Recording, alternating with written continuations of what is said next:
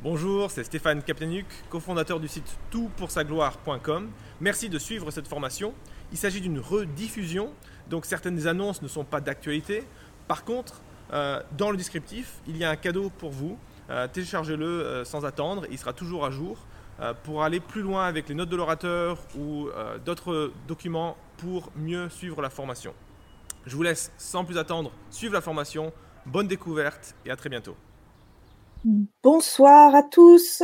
Ici Priscilla du blog Tout pour sa gloire. Je suis avec euh, Nicolas Frey, notre orateur de ce soir. Bonsoir Nicolas. Bonsoir. Et je suis également avec euh, Quentin qui travaille également pour Tout pour sa gloire. Salut Quentin. Bonsoir. Alors, euh, bienvenue à tous. Ce soir, si on est réunis, c'est pour parler bah, malheureusement du fléau de la pornographie. L'angle particulier ce soir, c'est comment accompagner les personnes qui sont dans une situation de dépendance euh, vis-à-vis de la pornographie euh, et qui sont vraiment euh, captifs de, de, de, ces pratiques, de ces pensées. et donc, l'idée, c'est de d'équiper les chrétiens, pas seulement les responsables d'église. on, va, on va avoir ce soir des choses très pratiques, très concrètes, des outils qui permettent d'accompagner les personnes qui sont dépendantes et au-delà euh, d'être euh, apte, d'être capable d'accompagner, c'est vraiment de manière plus générale avoir une, une, bonne prise de conscience en fait sur euh, sur l'existence de la pornographie dans l'Église, de son étendue, de sa gravité aussi, et puis peut-être aussi de la de la souffrance qu'elle qu'elle qu'elle engrange pour les personnes dans les foyers, dans les couples, de l'handicap que c'est aussi dans la relation avec Dieu. Donc voilà, vraiment Nicolas va nous parler de tout ça. Alors, Nicolas Frey, peut-être vous avez deviné à son bonjour d'où est-ce qu'il vient. bonjour. Bonjour. Il vient de Suisse. Euh, il est marié et père de, trois enfants. Dans la vie de tous les jours, il est ingénieur des médias HES et il est directeur d'une agence de communication web euh, avec sa femme. Et euh, les deux, ils sont initiateurs des ateliers. Peut-être que vous en avez déjà entendu parler. En tout cas, maintenant, vous en avez entendu parler. 90 jours pour abandonner la pornographie. Alors maintenant, je vais euh, justement bah, laisser la parole à Nicolas et moi je vous retrouve euh, dans une petite heure pour le temps de questions-réponses. À tout à l'heure. À toi, à toi Nicolas. Extra. Ben, merci. Merci pour cette, euh, cette, super occasion de pouvoir partager sur quelque chose qui m'est très cher, aussi avec ma femme, Yael, de pouvoir euh, aider d'autres personnes à accompagner des, des pornodépendants. C'est quelque chose qui nous est cher parce qu'en fait, on, a, on fait ça maintenant depuis, euh, depuis 5-6 ans. Et, euh, et, on se rend compte qu'il y, y, a un besoin énorme par rapport à cette, à cette euh, thématique, cette problématique. Et on a besoin de personnes qui sont prêtes à tendre la main. Et c'est ça notre, euh, notre désir ce soir, c'est de pouvoir équiper des gens qui soient prêts à tendre la main. Euh, pour commencer, peut-être juste vous présenter un petit peu la, structure de, ma, mon intervention de ce soir. On va commencer avec une généralité, un petit peu parler de la sexualité, que, que c'est un cadeau. Ensuite, on va étudier un tout petit peu les dessous du porno. Et après, on va pencher un peu plus sur comment sortir de la pornographie et comment accompagner des gens qui veulent sortir de la pornographie. Euh, donc voilà un petit peu le, le canevas qu'on vous propose. Merci en tout cas de, de, nous suivre. Alors sans trop de transition, je vais vous proposer de, de juste euh, voilà, annoncer la, la, couleur un tout petit peu. Donc Innocence, Nicolas Frey, euh, avec ma femme Yael. Euh, on, aime on aime notre nom de famille, Frey. Peut-être vous le savez pas parce que vous n'êtes pas des, Suisses qui sont bilingues, mais Frey, ça veut dire euh, libre en allemand. Euh, et, je crois que ce nom-là me, poursuit et, m'a poursuivi durant toute ma vie. Et pourtant, bah, j'ai pas toujours été libre. Je vais partager peut-être une, de, des anecdotes de, mon vécu euh, en lien avec la pornographie. Et c'est vrai que bah, voilà, j'ai pas toujours été libre de la pornographie et j'ai pas toujours été libre dans ma vie. Et je ne le suis encore pas complètement euh, sur cette terre. Mais je me réjouis de l'être complètement auprès de, de Dieu. Et donc voilà, c'est juste pour commencer un petit peu, la liberté, c'est quelque chose qui nous est très cher. Et aujourd'hui, je crois que l'outil que, le diable utilise pour nous asservir, pour asservir notre, notre société, ben c'est clairement la, la pornographie. Donc euh, la sexualité, c'est un cadeau. C'est un cadeau parce que c'est quelque chose qui est beau. Euh, je pense que c'est utile de dire que la sexualité est une belle chose, une chose que Dieu à créer, qui à la base est initié pour pouvoir lier un homme et une femme. C'est ça son projet de pouvoir créer grâce à l'intimité une connexion, un lien entre un homme et une femme qui soit fort. Et, aujourd'hui, grâce aux, connaissances qu'on a scientifiques, on se rend compte au fait que bah, ce lien, il n'est pas juste, c'est pas juste un engagement qu'on prend l'un envers l'autre, mais il y a des hormones qui rentrent en jeu. Il y a plein de choses qui, qui participent à ce lien au niveau physique, au niveau émotionnel et aussi au niveau spirituel. On le croit. Et, euh, et, donc, quand Dieu est invité dans, dans, notre sexualité, je crois que c'est une très belle chose. Euh, et c'est vraiment son désir, en fait. Des fois, je reprends l'image, au fait, dans le Jardin d'Éden, quand il y avait Adam et Ève, euh, et que Dieu, au fait, euh, regardait Adam et Ève, puis à un moment donné, bah, ils ont eu des enfants, Adam et Ève. Donc, forcément, que, que bah, voilà, ils ont dû faire l'amour. Et puis, moi, j'aime bien, j'aime bien l'imaginer, au fait. Mais Dieu, à ce moment-là, où c'est qu'il était est-ce qu'il s'est dit, oh, mais qu'est-ce qu'ils sont en train de faire? Qu'est-ce que Eve peut bien faire? Ou est-ce qu'il s'est dit, waouh, ils ont compris, ils ont compris ce que j'avais créé, ce, lieu d'intimité, euh, ce lieu de plaisir au niveau physique, émotionnel, spirituel. Ils ont découvert le cadeau, la chose extraordinaire que j'avais créée. Et ça, ça me, ça me réjouit beaucoup. Et à travers ça, on a cette possibilité de devenir une seule chair. Et ça, c'est incroyable. Cette image de, de la la sexualité euh, qui est un noyau au fait très très intime du couple. Euh, la sexualité, c'est quelque chose qui finalement euh, appartient au couple et c'est l'endroit où en fait on peut se faire extrêmement mal, mais aussi on peut se faire extrêmement du bien et du plaisir. On peut partager du plaisir et, on voit qu'en fait la sexualité est, assez stratégique dans un couple. parce que typiquement, quand il y a des cas d'adultère, c'est des, choses qui génèrent beaucoup de souffrance. Euh, ensuite, la, la, sexualité donc a une part importante dans le couple. La sexualité a aussi une part importante dans notre identité. En fait, on est souvent, ben, notre identité est souvent euh, influencée par euh, par notre sexe, par notre vie sexuelle. Et le couple, c'est la tête en fait de la famille. C'est celui qui donne l'orientation, la vision à la famille. Et moi, je crois que la famille, en fait, c'est la cellule vitale de notre société, c'est l'équilibre aussi de notre société. Et, en regardant ce schéma-là, en fait, on se rend compte que en attaquant la question de la sexualité, on, attaque la question du couple, de la famille et de la société. Et, de voir cette chaîne-là, pour moi, ça prend du sens, en fait, en disant, mais on n'est pas juste en train de parler de la pornographie parce que voilà, c'est un problème et puis tout ça. En fait, je crois réellement qu'il y a des liens, en fait, entre notre sexualité, entre notre couple, entre notre euh, société, notre famille et la société. Et, donc c'est pour ça aussi qu'on on, pense qu'il est très très important de pouvoir aborder ces questions qui, qui touchent à la pornographie.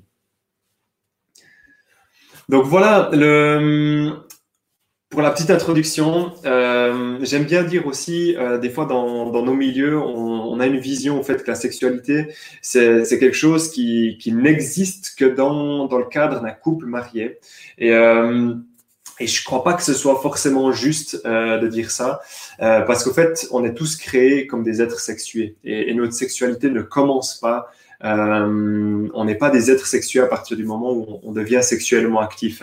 Euh, et donc, il y, a, des enjeux et des défis liés à la sexualité, qu'on soit célibataire, qu'on soit euh, âgé, qu'on soit dans la quarantaine, qu'on soit même un enfant. Il y a des défis et des challenges qui tournent autour de la sexualité.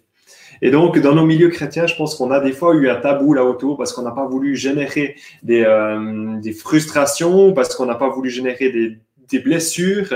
Et, euh, et, au fait on a oublié d'en parler. Et, je pense que c'est très important de pouvoir reparler de ces sujets-là de pouvoir en parler sans honte sans gêne mais avec pudeur aussi. Trouver la juste manière d'en parler.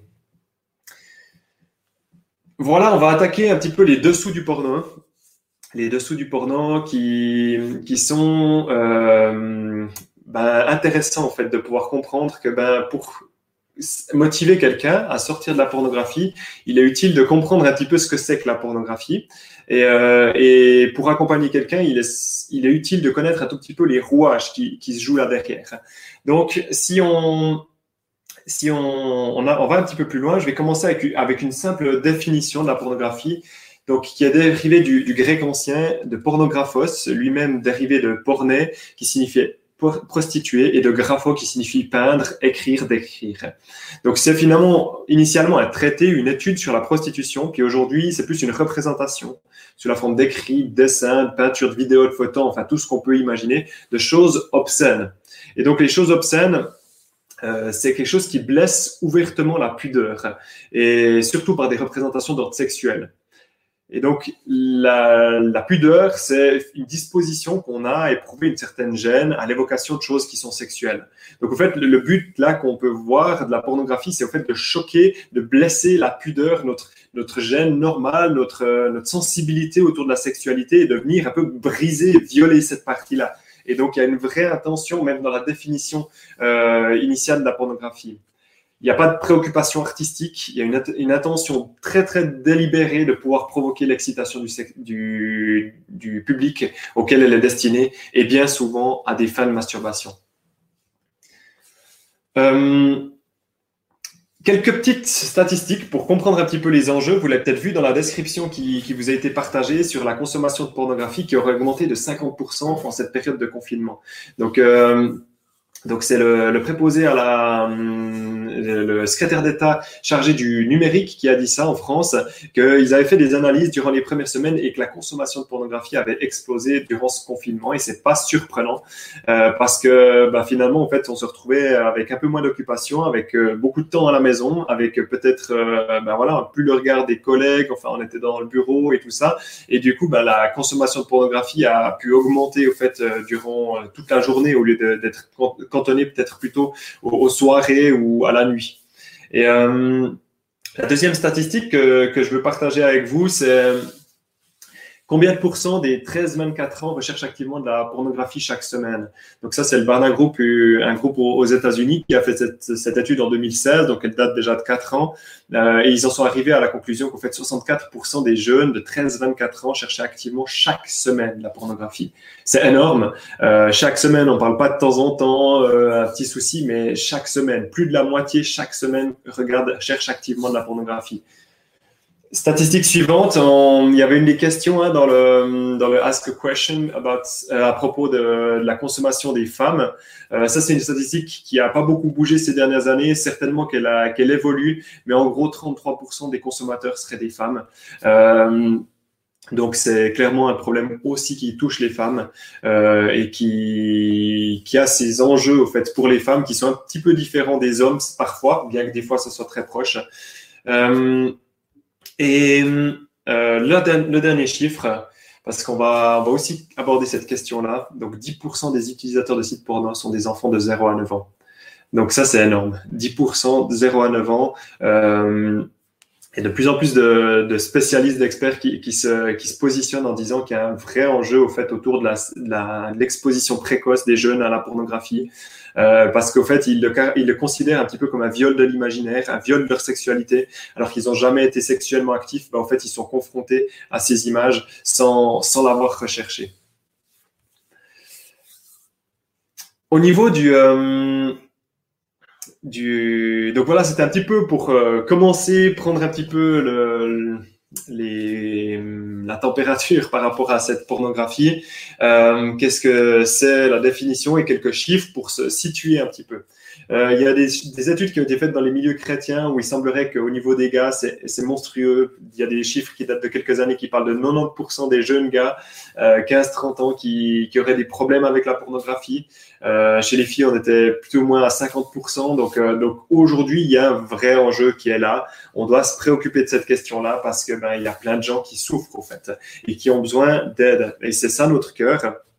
C'est ça notre cœur, c'est de pouvoir vous équiper euh, pour pouvoir être des relais, être des mains qui se tendent vers des gens qui ont des, soucis, des difficultés. Euh, on va voir un tout petit peu les, les questions de si tu deviens du trafic d'êtres humains. Le fait, donc on va voir les dessous, on est dans les dessous du porno, et si tu cliques, tu deviens complice. Tu deviens complice de quoi? Tu deviens complice du trafic d'êtres humains. Parce qu'au fait, on ne connaît pas bien tous les, les rouages qu'il y a derrière la pornographie, parce que au fait, elle est, très cachée. Euh, c'est pas comme la prostitution. En fait, on peut rencontrer des gens dans les rues, dans les, dans les, euh, dans les salons de, de prostituées ou de massage. la pornographie, au fait, elle se tourne dans des, contextes où il n'y a pas de où il n'y a pas de, regard social. Et donc, euh, aujourd'hui, le trafic d'êtres humains, ça représente 40 millions de victimes à travers le monde. Euh, et pourquoi je fais un lien? Euh, si vous voyez la pétition que, je propose, qui s'appelle traffickinghub.com, traffickinghub.com, c'est au fait une pétition qui a été lancée pour fermer Pornhub. Alors c'est assez drastique, hein, euh, qui a récolté quand même 864 000 signatures aujourd'hui, il vise le million. Euh, et donc j'ai envie d'en parler parce que c'est interpellant en fait. Le déclencheur de cette pétition, c'est une fille qui a été retrouvée via la plateforme Pornhub qui avait été kidnappée au fait et qui a été euh, utilisée à des fins de trafic d'êtres humains, des fins d'exploitation sexuelle, et qui a été retrouvée à travers la, la, la plateforme Pornhub. Et donc, il y a une levée euh, de, de, nombreuses personnes qui disent, mais il faut qu'on fasse quelque chose parce qu'il y a un lien établi entre la pornographie et le trafic d'êtres humains. Et ce lien-là, doit, on doit en parler. Et, et moi, j'aime bien dire que, en fait, derrière chaque photo, derrière chaque vidéo, derrière chaque live, il y a un être humain. Et des fois, on, en oublie. C'est pas parce que vous me voyez via une caméra maintenant que je suis pas euh, chez moi, là, dans mon, bureau, en train de vous parler. C'est pas parce qu'il y a une caméra interposée qu'il y a personne derrière. Et des fois, on a un petit peu cette vision, un peu que le numérique, au fait, ça, ça efface le lien humain. Mais derrière chaque caméra, derrière chaque appareil photo, il y a un être humain. Il y a un être humain avec sa vie, avec ses difficultés, avec euh, tout ce qui peut constituer une vie normale, avec ses souffrances. Et, euh, et, pour moi, ça a été un des déclics. J'ai été dépendant à la pornographie pendant presque dix ans. Et le jour, où j'ai réalisé ce lien en me disant, mais j'avais conscience que je pouvais me faire du mal, en fait. Mais à un moment donné, j'ai réalisé que potentiellement, je faisais du mal à quelqu'un d'autre. Et que donc, euh, il fallait que je sois attentif euh, à ça parce que, ben, en fait, c'était pas anodin de consommer de la pornographie de la pornographie. Si je clique, je deviens complice, complice d'une industrie qui a des, des, réseaux qui sont assez assez moches quoi et qui qui sont pas qui sont pas vraiment glorieux. Et donc ici on est pour la gloire de Dieu et donc de concilier la, pornographie avec euh, une volonté de plaire à Dieu, pour moi, c'est vraiment difficile. Ça ne veut pas dire que je condamne les gens qui regardent la pornographie, loin de là, loin de moi cette idée, mais il y a une vraie invitation à marcher, à cheminer en direction de la, liberté, euh, si on croit en Dieu et si on croit dans un Dieu qui, a envie de libérer tout un chacun et qui les aime. Donc voilà un petit peu au niveau du trafic d'êtres humains. Pour moi, ça a été, ça a été vraiment un déclic. Et, euh, je pense qu'aujourd'hui, euh, juste quelques chiffres en Europe, 67% des, victimes du trafic d'êtres humains sont, exploitées à des fins, à des fins sexuelles. Et, c'est une industrie qui achète et qui vend des êtres humains. Et, moi, j'ai un petit peu creusé en fait, cette industrie-là. J'ai même rencontré une porn star à un moment donné pour poser quelques questions.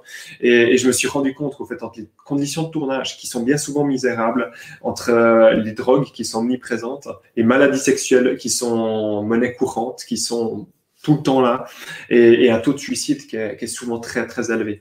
Euh, bah, c'est vraiment une industrie macabre. Donc voilà, euh, une invitation à, concilier, à considérer au fait ce lien entre la pornographie et le trafic d'êtres humains. Il y a tout le lien en fait avec la dépendance. Comme la cocaïne, comme la cigarette, euh, une dépendance à la pornographie a un impact sur notre cerveau. Euh, c'est pas euh, quelque chose de, décalé qui qu'on regarde et puis qui a aucun impact sur nous. En fait, on l'a dit, le fait de consommer de la pornographie peut avoir un impact sur les autres, mais il a aussi un impact sur moi, sur ma vie. Et, donc, les, risques de développer une dépendance sont assez euh, conséquents. Et donc, euh, une des questions pour moi, dire est-ce qu'il y a une dépendance, c'est souvent une des questions, est-ce que je suis dépendant à la pornographie? Pour moi, la question, c'est est-ce que je suis capable d'arrêter maintenant si je le désire? Et la deuxième question, c'est est-ce que ça me pose un problème?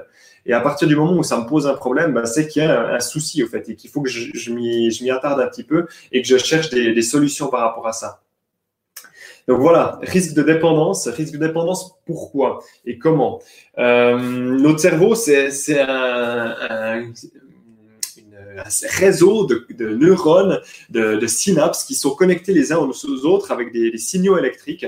Et euh, Et donc, euh, ces, connexions, en fait, il y a aujourd'hui les recherches en neurosciences démontrent, comme n'importe quelle autre dépendance, le, le, chemin de la récompense. Donc, le, le fait, les choses qu'on, les, les, hormones qui sont déclenchées dans notre corps, comme la dopamine, par exemple, euh, euh, qui sont euh, déclenchées, par exemple, au moment de l'orgasme, qui sont déclenchées au moment au fait où on, on, a, on a mangé, au fait, on a du plaisir, on a de la satisfaction. Bah, ces hormones-là sont aussi déclenchées lorsqu'on regarde la pornographie. Euh, peut-être.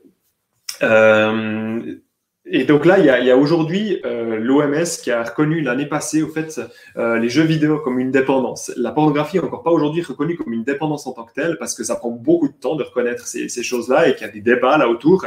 Mais les jeux vidéo ont été considérés comme une dépendance l'année passée seulement. Vous me direz, donc ils prennent un petit peu de temps hein, pour, euh, pour officialiser les choses. Et donc on est dans un même schéma finalement. Entre les jeux vidéo et la, pornographie, il y a des, rouages qui sont similaires. On est face à du virtuel et pourtant ça a un impact physique dans notre cerveau. Et ça, c'est assez fou.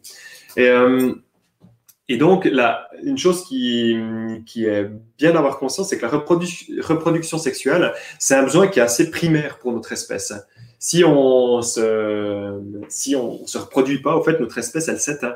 Et donc, si je suis là en train de vous parler ce soir, c'est que, bah, en fait, mes parents, à un moment donné, ils ont eu des relations sexuelles et que, du coup, je suis né de cette relation sexuelle et, euh, et que, du coup, notre espèce se multiplie et perdure grâce à la sexualité. Et donc, notre cerveau, quand lui, il voit des opportunités de rapport sexuel, en fait, il va nous féliciter, il va nous dire bravo parce que, bah, en fait, fondamentalement, notre espèce a besoin de ces relations sexuelles pour perdurer.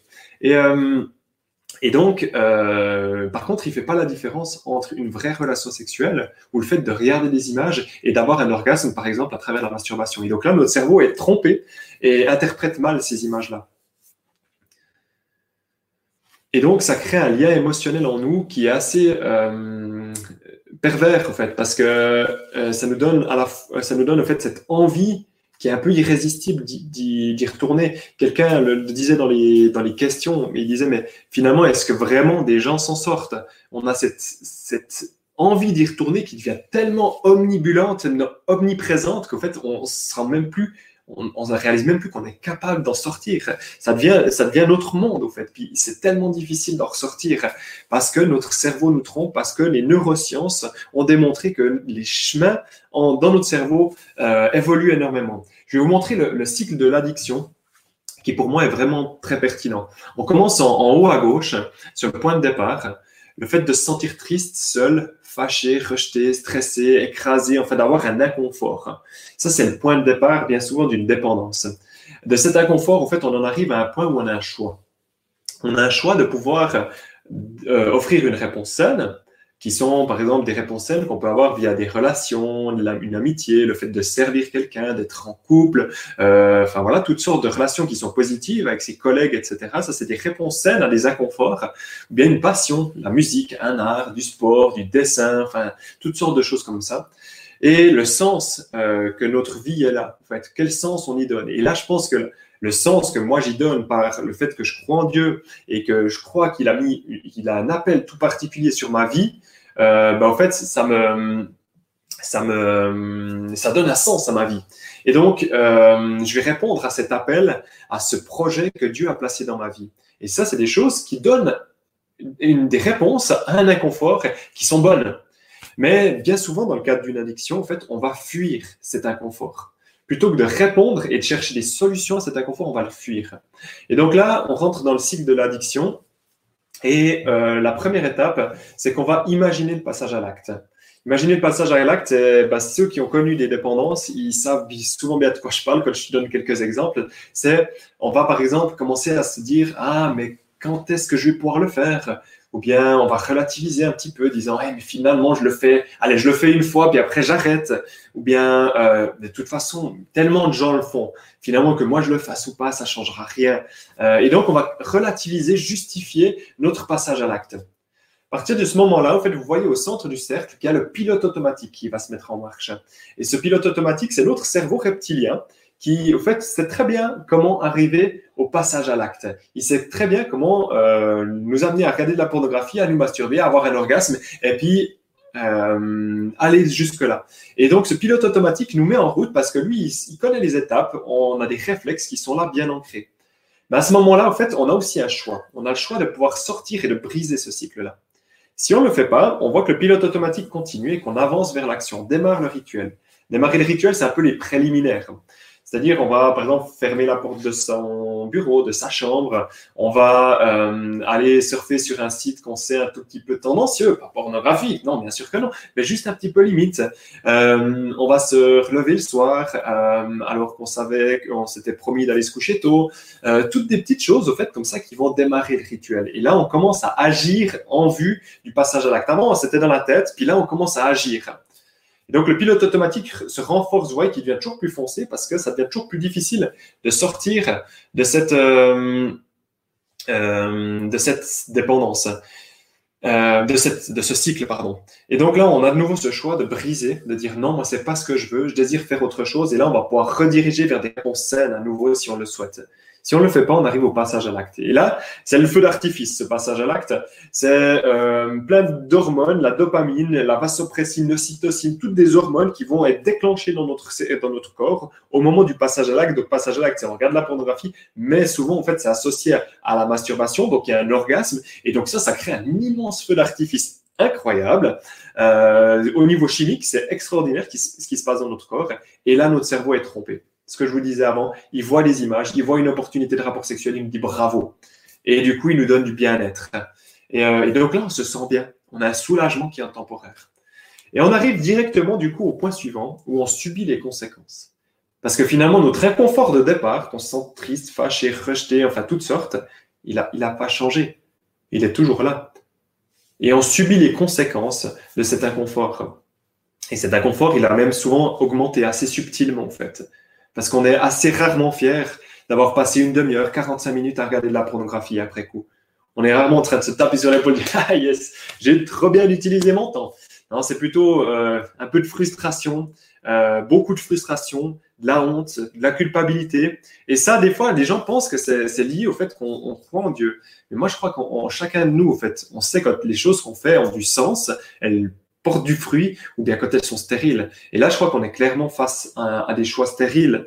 Euh, et, donc, je pense, indépendamment du fait d'être chrétien et d'avoir le Saint-Esprit en nous qui nous convainc de pécher, ben je crois qu'en fait, on ressent que ce qu'on a fait, c'est pas incroyable, quoi. On n'est pas en train d'accomplir un geste euh, incroyable pour notre humanité. On est plutôt en train de faire quelque chose qui, qui est vide de sens et qui ne nous remplit pas, qui ne nous nourrit pas.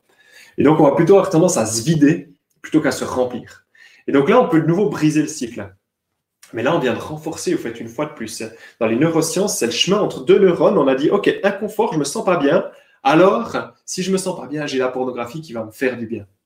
Et ça, c'est un chemin que si on le fait une fois, ben, ça va. Mais si on le fait 100 fois, si on le fait 1000 fois, et je pense qu'il y en a des qui en sont bien plus loin, mais en fait, ça devient une autoroute. Et notre cerveau, il sait pertinemment comment faire. Donc, on vient de renforcer encore une fois. C'est comme si on va marcher euh, à, à travers champs au début, il y a, euh, des, herbes. On marche une fois, ben, les herbes, elles se couchent. Puis si on ne revient pas, ben, elles se relèvent et puis on ne voit pas où on est passé. Puis si on commence à passer 10 fois, 100 fois, 1000 fois, ben, en fait, au bout d'un moment, l'herbe, elle va partir, il va y avoir de la terre et puis ça va devenir un sentier. Et c'est la même chose dans notre cerveau, en fait. Si on fait les choses tellement de fois, en fait, ça va devenir une autoroute au bout d'un moment. Et ça sera tellement euh, un chemin qui est, bien maîtrisé qu'en fait, euh, on va pas pouvoir en sortir ou très difficilement pouvoir en sortir. Et donc, euh, là, il faut s'engager, s'engager pour un changement. Parce que physiquement, on vient de renforcer quelque chose dans notre cerveau. Et il faut que physiquement, on se dise, mais en fait, ce que j'ai fait, c'est pas ce que je veux. Et donc, je vais développer autre chose dans ma vie. Donc, on va s'engager pour un changement. On va voir quels sont les changements qu'on peut faire. Mais deux, trois idées, c'est d'en parler à quelqu'un, c'est de de mettre à jour son filtre pour qu'on puisse plus accéder via filtre euh, protection euh, sur son, sa connexion Internet, pour qu'on puisse plus accéder de cette manière, de rendre des comptes à notre personne de redevabilité, je vais y revenir. Euh, toutes des choses qu'on peut faire pour pouvoir changer les choses, pour pouvoir évoluer. La troisième chose que je voulais voir dans les, dans les conséquences qu'il peut y avoir, c'est l'impact au fait sur la vie sexuelle, sur notre sexualité en, tant qu'individu. Euh, la vie sexuelle d'une personne qui regarde fréquemment de la pornographie euh, et qui pratique la masturbation de manière compulsive, compulsive c'est donc de manière euh, répétée, sans, sans contrôle, se retrouve bien souvent fragilisée. des problèmes, ça peut être des problèmes d'érection pour maintenir une érection, ça peut être des problèmes d'éjaculation précoce, un manque de désir, ça peut être aussi l'isolement, simplement. Euh, plus on regarde la pornographie, plus on est seul. C'est pas souvent une activité qu'on partage, donc c'est quelque chose qu'on fait de manière solitaire, et donc on se retrouve toujours plus seul. En France, il y, a, une étude qui a été faite euh, par l'INED qui dit que 50% des hommes disent avoir de la peine à retenir leur éjaculation pour pouvoir parvenir à satisfaire leur conjoint. Euh, alors, je vais pas rentrer dans le débat de l'éjaculation précoce parce que c'est quelque chose de, de, complexe, mais quand même, là derrière, on voit que c'est pas un problème isolé, en fait. Une chose, c'est que le porno crée des attentes hors normes, hors normes. Et donc après, les attentes par rapport à un couple, par rapport à un conjoint, peuvent être complètement tronquées au fait et, complètement fausses. Ça peut aussi générer des complexes, des complexes face à son propre corps, parce que ben, on n'est pas forcément comme sur ces images-là, on n'est pas forcément capable des mêmes performances que dans les, films, parce qu'il faut savoir, hein, c'est pas Monsieur Tout le Monde qui tourne dans ces films-là, non, c'est des pros c'est des pros et des gens qui ont l'habitude de le faire. Et en particulier chez les gars, c'est des, des, gens qui sont hors normes en fait. Ils n'ont pas, une, ils ont pas une, euh, une, morphologie qui est, qui est comme vous et moi. Quoi. Je veux dire, c'est des gens, ils ont été sélectionnés spécifiquement parce qu'ils ont des attributs qui sont hors normes. Donc, euh, donc voilà, ça peut générer des complexes par rapport au corps parfait, par rapport au fait qu'on n'arrive pas à tenir des heures pour satisfaire son conjoint, euh, par rapport au fait qu'on n'est pas toujours super excité, qu'on n'a pas toujours envie de faire l'amour. Euh, donc voilà, ça nous amène à une course à la performance, une course à la jouissance, et ça, ça peut créer des problèmes d'angoisse, clairement. Je conclurai en, en disant ce qu'un ami m'a dit un jour, c'est que le X et la pornographie, au fait, c'est le diable qui, te tient par, par là, quoi et euh, par euh, et, et, qui, qui, te, qui te maintient en fait dans la honte, qui te maintient dans la culpabilité. Et ça, on va y venir un petit peu plus tard pour sortir de ces schémas-là en fait, parce que bien souvent en fait, ça va avoir un impact sur notre relation avec Dieu, parce que c'est pas évident en fait de concilier ce qu'on fait et de concilier euh, une relation avec un Dieu saint, bien qu'on puisse connaître la grâce, bien qu'on puisse connaître que Dieu nous a sauvés, nous a, nous a libérés du péché, ben en fait, a souvent, il y a quand même de la honte, il y a quand même de la, peut-être du, euh, du, pardon, excusez-moi, je permets-moi, de la culpabilité euh, qui sont liées à ça et qui nous, qui nous maintiennent captifs, au fait, qui nous empêchent de pouvoir simplement retourner vers Dieu et lui dire, voilà Seigneur, j'ai déconné, mais mon désir, c'est de pouvoir être en relation avec toi. Et bien souvent, et moi je le vois dans, dans beaucoup de gens euh, euh, que j'accompagne, c'est quelque chose qui les éloigne de Dieu. Parce que, pas que Dieu s'éloigne, loin de là, mais eux s'éloignent en fait. Euh, et eux tournent le dos parce qu'ils disent, mais je suis pas suffisamment saint, je suis pas suffisamment pur pour pouvoir m'approcher de Dieu. Et, je crois que là, il y a un mensonge en fait. Et il y a un mensonge que, l'ennemi essaie de glisser, mais je crois aussi qu'il y a un appel quelque part à pouvoir progresser dans ce domaine-là. Et on va pas devenir parfait, et pas tout de suite en tout cas, mais, il y a un appel à, progresser, à, grandir, à, marcher vers la liberté, dans la liberté. Voilà. J'espère que vous allez, vous le suivez toujours. Je vois que ça, réagit un peu, qu'il y a Manu hein, qui, est, juste là, qui, réagit aussi aux, questions des uns et des autres.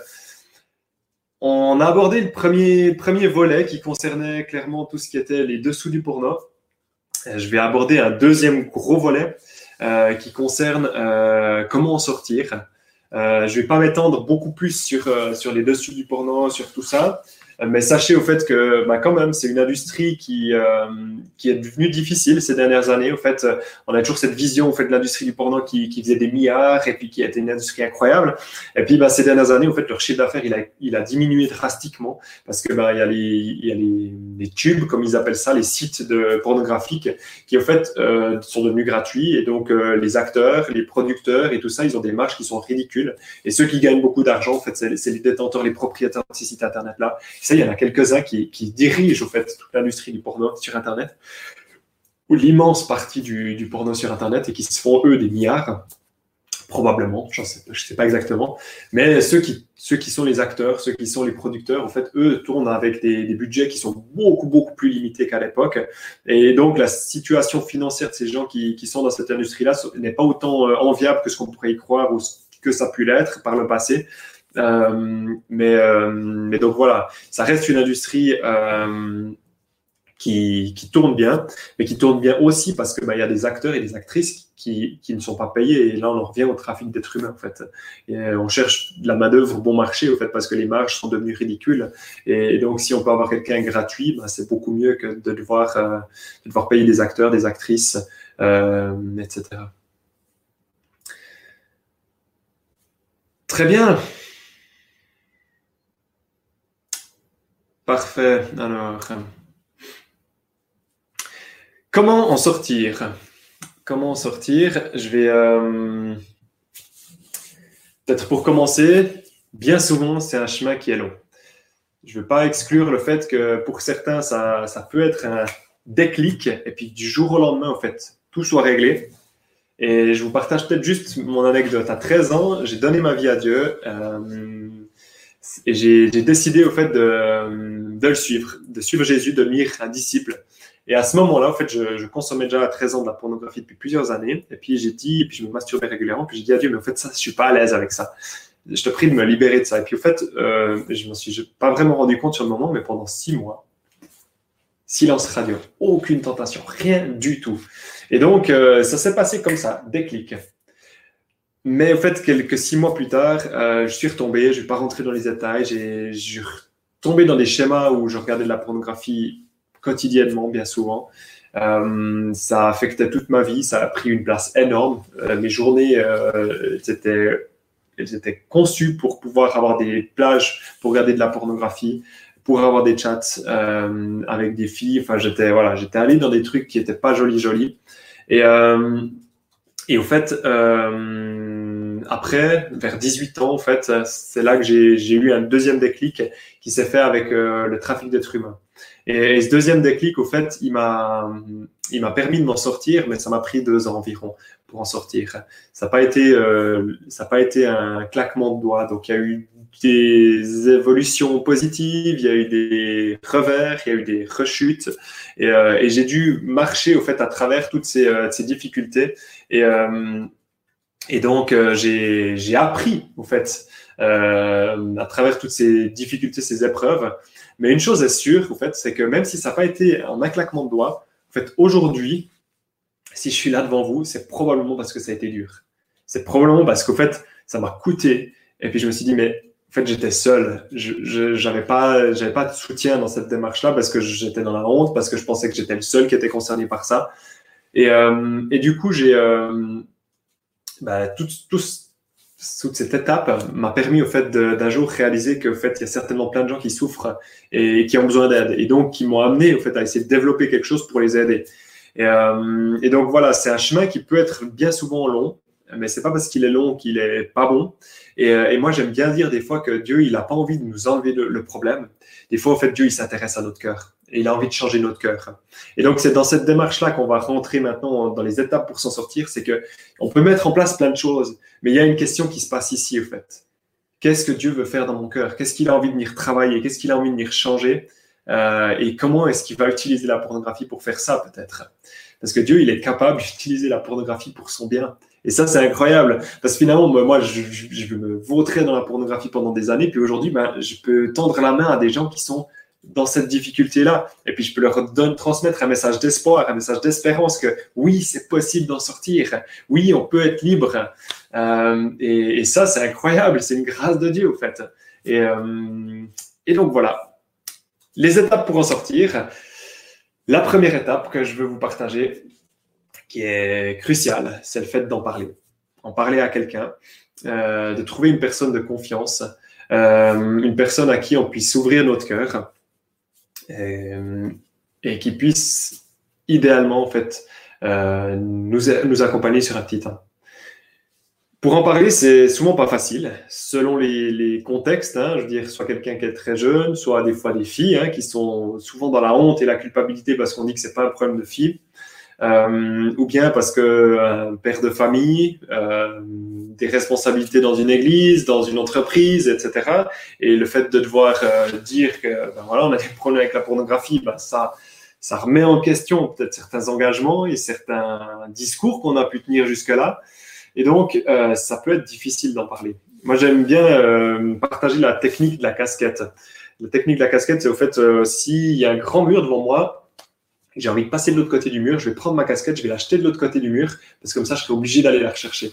Et ce que ça peut dire par rapport à la pornographie, c'est, moi, je dis, je dis à quelqu'un d'envoyer un SMS du style, la prochaine fois qu'on se voit, euh, j'ai une chose importante euh, à propos de laquelle j'aimerais te parler.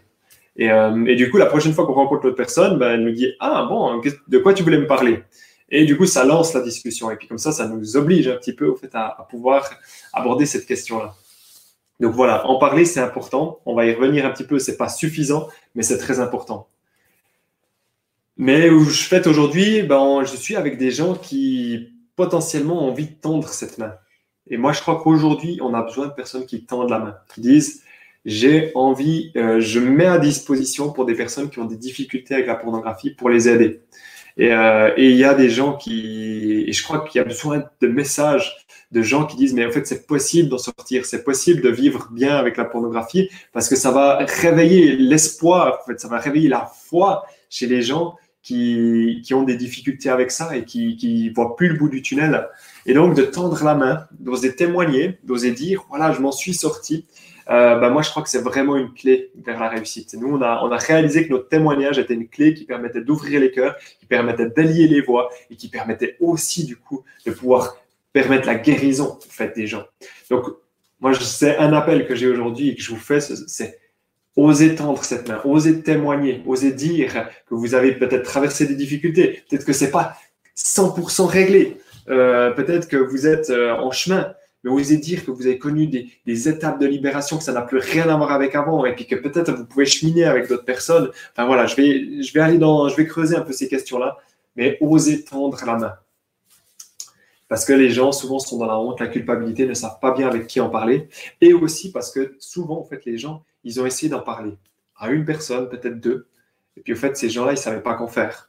Euh, et, du coup, ils ont dit, ah, ils ont prié une fois avec eux, puis ils ont dit, bah voilà, que Dieu te libère. Et puis peut-être qu'en fait, bah oui, il les a libérés, ou peut-être pas. Et s'il les a pas libérés, ben en fait, les gens se sentent encore des fois plus coupables parce qu'ils disent, mais attends, il a prié pour que Dieu me libère, puis moi, il me libère pas. Enfin, il m'a oublié. En fait, moi, j'en suis où là? Et, euh, et, donc, il y, y a encore la, culpabilité ou même des fois de la rébellion qui peut sortir. Et donc, on a besoin de gens qui, qui, osent ben, tendre cette main parce que des fois, il y a eu des déceptions. Et, euh, j'ai encore tout récemment une personne qui, qui a suivi notre cours en ligne, qui, que j'ai rencontré, qui m'a dit, mais au fait, euh, moi, je me discutais à une, deux, trois personnes, ça n'a rien changé.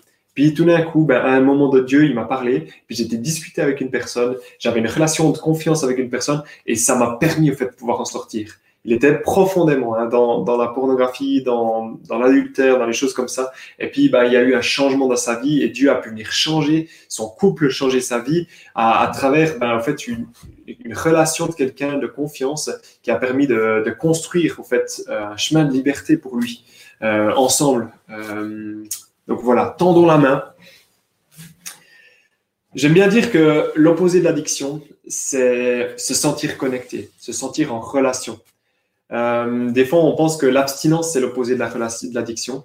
En fait, l'opposé de l'addiction, c'est se sentir connecté en relation. Et ça, c'est un message pour nous, nos relations comme ça, mais aussi la relation verticale avec Dieu.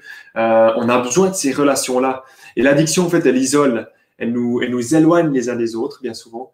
Et au fait, ce qu'on a besoin, c'est de, de, reconnecter les uns avec les autres, d'être en relation. Et pas des relations superficielles, mais des relations profondes dans lesquelles on puisse être authentique, vrai, et où on puisse prier ensemble. Parce que je crois que la prière du juste a une grande efficacité. On le verra avec, euh, avec un texte biblique juste après. Voilà. Petite checklist. Une petite checklist pour, euh, pour vous aider au fait dans comment, euh, comment pouvoir cheminer par rapport à, avec une personne pour indépendante. Cette checklist, moi, j'utilise quand je rencontre quelqu'un la première fois. Je dis, OK, voilà, on va faire un petit peu le tour, le bilan en fait de ta situation on va essayer de mettre au clair quelles sont tes motivations. Euh, on va essayer de réfléchir euh, et on va discuter est-ce que tu es dans une relation de redevabilité durable? Est-ce que tu rends des comptes? Redevabilité, c'est pas un terme français, je m'excuse, mais il évoque beaucoup de, ce qu'on veut dire là derrière, c'est rendre des comptes à quelqu'un, avoir une personne à qui on va, avec qui on va être authentique, on va être vrai, on va partager nos défis, on, va oser lui partager nos péchés au fait aussi. Euh, et donc ça c'est super important pour nous, c'est un élément central comme les motivations, c'est vraiment super important de savoir pourquoi on veut en sortir. Finalement, il y a la troisième étape, c'est le fait de décider de confier sa volonté et sa vie aux soins de Dieu, aux soins d'une force supérieure. Ça, c'est les alcooliques anonymes hein, qui disent ça, mais bah, dans notre contexte, c'est aux soins de Dieu. Euh, et donc, on, reconnaît au fait qu'on n'est on n'est pas capable de gérer notre vie euh, comme il faut et qu'on a besoin d'aide. Quatrième point, c'est mettre en place des filtres Internet efficaces. Ça, c'est bien. C'est une béquille. une béquille, ça va pas faire que notre euh, jambe cassée va se réparer, mais ça va nous permettre de soulager la jambe cassée pour qu'elle puisse se guérir. Donc, euh, ça, c'est une chose importante. Euh, le fait de mettre la méthode ORDRE en place pour gérer les pulsions. On va la voir tout à l'heure. cette méthode ORDRE, petit peu de patience. le fait de développer ou de redécouvrir une passion bien souvent, en fait, la pornographie est devenue une passion. Euh, et, on a besoin, en fait, on peut pas juste enlever la pornographie, on a besoin de mettre d'autres choses en place. Euh, donc voilà. Ensuite, rédiger un engagement personnel. absolument, c'est super important de d'avoir une, de fréquenter une église où il y a un pasteur ou bien où il y a des, des personnes qui sont formées en relation d'aide, je pense, de pouvoir rédiger un engagement personnel. Euh, un engagement personnel qui n'est pas l'engagement de monsieur tout le monde, mais qui est moi finalement. Ce sur quoi je vais m'engager. Quelles sont les choses sur lesquelles je vais être intransigeante? J'aime bien l'exemple de Job, au fait. À un moment donné, il dit, euh, quand ses amis commencent à l'accuser d'avoir euh, d'avoir péché, au fait, il dit à un moment donné, comment osez-vous dire que j'ai porté un regard chargé de désir sur une femme alors que j'ai signé un pacte avec mes yeux que je ne porterai jamais de regard chargé de désir sur une femme. Et moi, je trouve ça faux, en fait. Il dit, mais vous m'accusez, mais comment vous pouvez m'accuser alors que j'ai pris un engagement? Puis bah, dans notre culture, les engagements, dans notre société aujourd'hui, les engagements, ça n'a pas la même valeur. Mais là, l'engagement de Paul, c'est du solide. C'est un engagement euh, conséquent. Et donc, euh, le fait de prendre un engagement personnel, on pense que c'est vraiment important. Ensuite, de parvenir à un sevrage, un sevrage de six mois sans pornographie. Ça, c'est ce qu'on vise. Alors, certains le font plus long, certains, enfin, après l'idée, c'est de le vivre toute la vie, mais d'avoir une échéance un peu de six mois, ça nous semble être un, bon, un bon objectif. Des fois, il doit être échelonné, on n'arrive pas du, jour au lendemain à six mois, mais c'est ça qu'on vise, en fait, six mois sans pornographie. Et finalement, de pouvoir dénouer les problèmes qui sont cachés plus en profondeur. Euh, parce que la pornographie, bien souvent, c'est pas le problème de fond. Il y a un autre problème qui est là et, qui nécessite d'être réglé, en fait. Donc voilà un petit peu la checklist euh, que j'utilise, que vous pourrez récupérer dans les supports si vous nous suivez sur la, plateforme Crowdcast, euh, et donc qui va nous, qui moi m'aide beaucoup au fait quand j'accompagne quelqu'un parce qu'elle est courte, elle est synthétique et puis ça me permet de voir rapidement les points euh, avec la personne où c'est qu'elle en est. Pour ou contre? Ça, c'est une grande question. Pour ou contre la pornographie? Euh, C'est évident, on est contre. on est contre. Et puis, en fait, euh, des fois, dans notre culture chrétienne, on est contre beaucoup de choses. Et moi, j'aime bien renverser les choses. Alors, je suis un petit peu provocateur, mais, euh, moi, j'aime bien me dire qu'en fait, notre but, c'est pas tellement d'être contre la pornographie. Et on va rejoindre la question des motivations. Notre but, c'est d'être pour quelque chose. On a été créé pour quelque chose et pas contre quelque chose. Euh, et, ça, c'est un petit détail comme ça, mais qui change pour moi vraiment fondamentalement la manière dont on va se battre. Euh, si je me bats contre la pornographie, ben en fait, je me bats contre un truc qui est pas bien. Mais si je me bats pour mon appel, pour des relations épanouissantes, pour un avenir où il y a plus d'espérance, où il y a plus de, joie, de bonheur, euh, si je me bats pour une relation avec Dieu qui est, qui est restaurée, qui est approfondie, bah ça, c'est tout à fait différent comme démarche que de se battre contre la pornographie. Et du coup, on va, on va arriver à la question des, motivations. Je veux abandonner la pornographie pour. Pourquoi? Et puis là, la personne, vous, allez l'encourager à noter ce pourquoi elle va se battre. Moi, une des, choses pour lesquelles, je vais être assez vrai, une des choses pour lesquelles j'ai dit que j'allais me battre, moi, c'est pour avoir des relations sexuelles épanouissantes. Parce que je me suis rendu compte que regarder de la pornographie, masturber derrière, c'était certainement une très mauvaise préparation. J'étais encore célibataire. Très mauvaise préparation, en fait, à avoir des relations sexuelles épanouissantes plus tard. Et, euh, et donc, euh, pour moi, c'était un des objectifs. Un jour, je voulais avoir des relations sexuelles épanouissantes. Le deuxième, c'est que je croyais pertinemment que Dieu m'avait créé pour la liberté, Frey. Euh, et donc, je voulais découvrir, chercher, m'approprier cette liberté. Ça, c'était deux, deux raisons pour lesquelles j'avais envie de me battre. la troisième, c'était pour pour ma, pour ma femme. Parce qu'en en fait, au moment vers mes 18 ans, ben, j'ai commencé à prendre des engagements l'un envers l'autre. Et pour moi, l'idée, c'était aussi de pouvoir être libre le jour du mariage, au fait, de la pornographie. Chose que j'ai presque réussi. Donc, euh, donc voilà un petit peu pour la motivation euh, à abandonner la pornographie pour quelque chose. En fait. Je veux me battre pour quelque chose et pas contre la pornographie. Ça, c'est à mon avis, un, déclic qu'il faut que la personne elle fasse. Et pour et la personne, vous allez voir, elle va avoir des hauts et des bas dans sa démarche. Des fois, elle va être super motivée, des fois, ça va être au fond du bac. Et puis, bah, d'avoir une liste claire de pourquoi est-ce qu'on est motivé, pourquoi est-ce qu'on veut se battre, bah, ça va lui, ça va vous permettre aussi de pouvoir lui dire, mais en fait, c'est pour ça que tu te bats. Maintenant, tu le vois peut-être pas devant tes yeux, mais c'est pour ça. Et continue, persévère. C'est pas facile, mais tu te bats pour une bonne raison.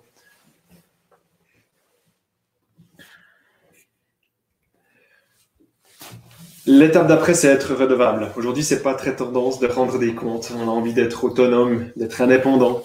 Euh, et on n'a pas tellement envie de, devoir, euh, de devoir dire ce qu'il n'y a pas très beau en nous. Les réseaux sociaux nous montrent plein de gens qui réussissent. Et puis nous, on doit dire ce qu'il y a de moche en nous. Ah, c'est pas cool. Et pourtant, je pense que c'est une étape indispensable. Indispensable vers la liberté. Et, euh, est indispensable et souvent, bien souvent essentiel pour les gens.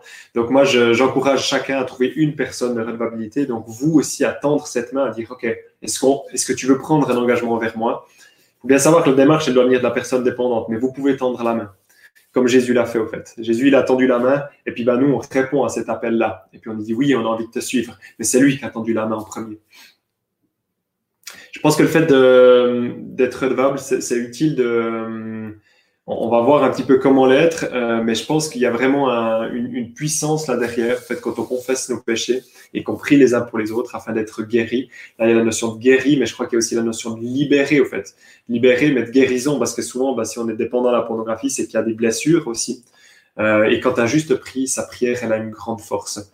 Et ça, c'est ça, c'est vrai, c'est une vérité. Elle a une grande force cette prière quand un juste prié. Donc, on est invité au fait à prier avec ces personnes-là on est invité à les accompagner, on est invité à les porter au fait auprès de Dieu et puis de, de, de demander à ce qu'ils puissent être libérés de cette, cette, addiction.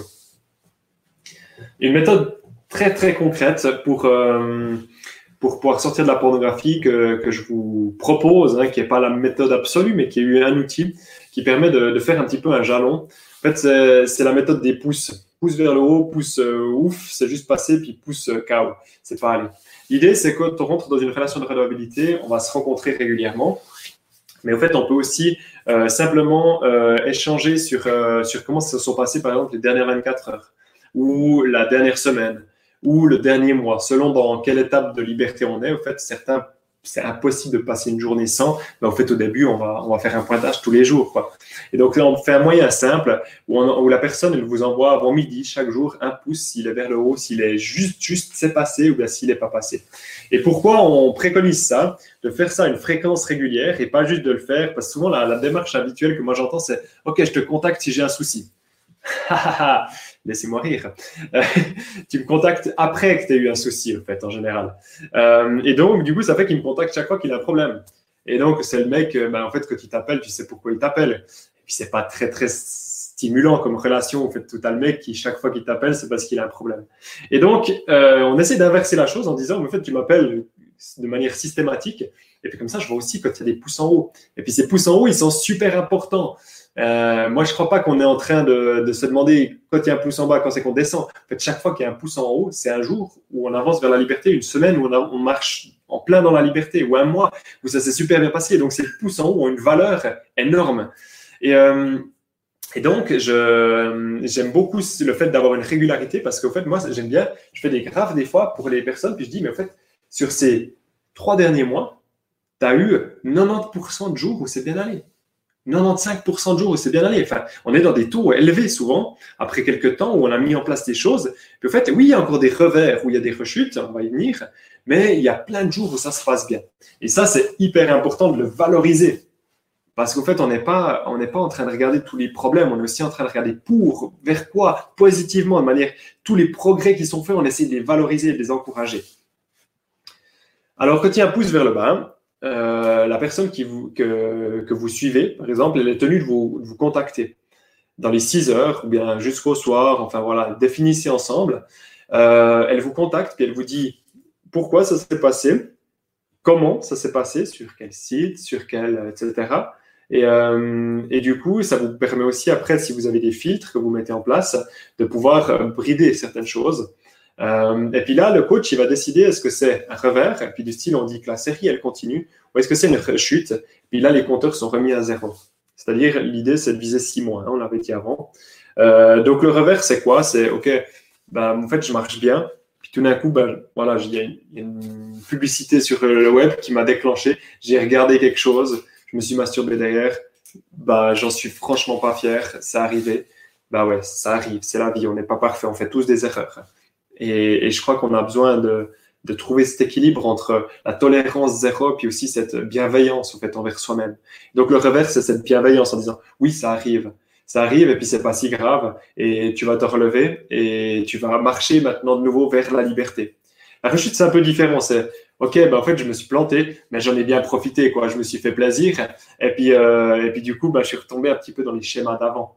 Et ça, c'est tout à fait différent, en fait. Ça, on ne cautionne pas, on dit, ben voilà, ça, ça, ça, fait que les compteurs reviennent à zéro, et puis qu'il faut maintenant euh, euh, retravailler, en fait, et, qu'il faut reprendre des engagements, redéfinir peut-être le, contexte, le cadre. Donc, euh, donc voilà un petit peu la, démarche qu'on vous propose pour la redevabilité. J'ai évoqué avant le fait que la pornographie, c'était que la pointe de l'iceberg. Hein, vous vous rappelez de ça? Euh, ah, je vois que Bruno il dit que valoriser les efforts est bien souvent plus efficace que valoriser les résultats, d'après les neurosciences. Absolument. Je rebondirai là-dessus, au fait, en disant qu'on valorise aussi euh, l'intention, dans le sens, euh, mais on va y venir un petit peu plus tard sur comment accompagner l'entretien motivationnel, c'est-à-dire on va essayer de valoriser chez la personne, euh, même s'il s'est planté ou même s'il a réussi, quelles sont les valeurs, quelles sont les choses sur lesquelles il s'appuie et sur lesquelles il construit, qui du coup lui donnent euh, envie de se battre.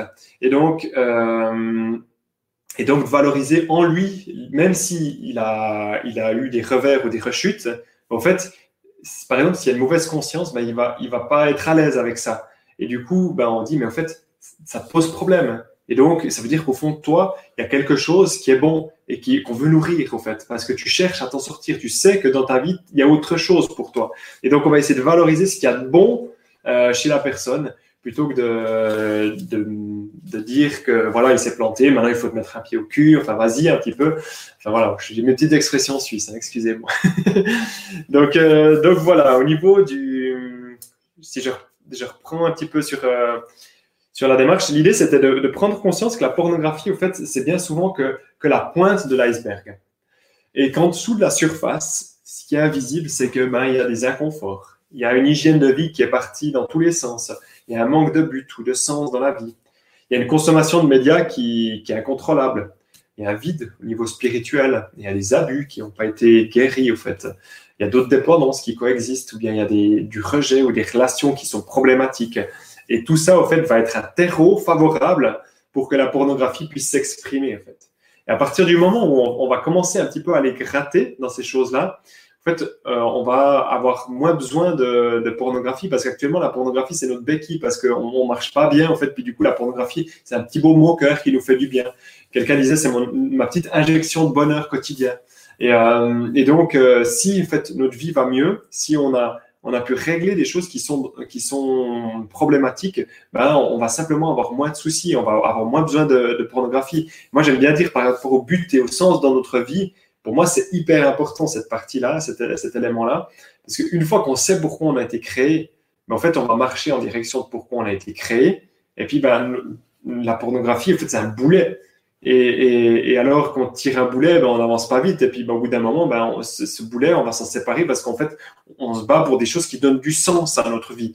Et, alors que notre vie prend du sens, ben, en fait, on va trouver une autre manière d'avoir du bonheur, d'avoir du plaisir. Et, du coup, la pornographie va, va gentiment devenir inutile.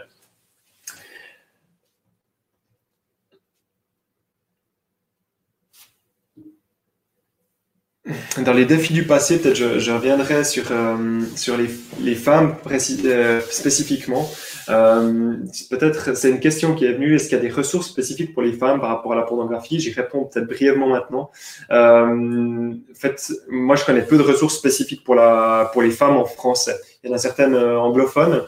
Euh, nous, on, propose quand même deux, trois petits trucs, mais on, on continue d'y travailler. C'est, ben, ma femme, en fait, elle a été dépendante de la pornographie pendant presque dix ans aussi.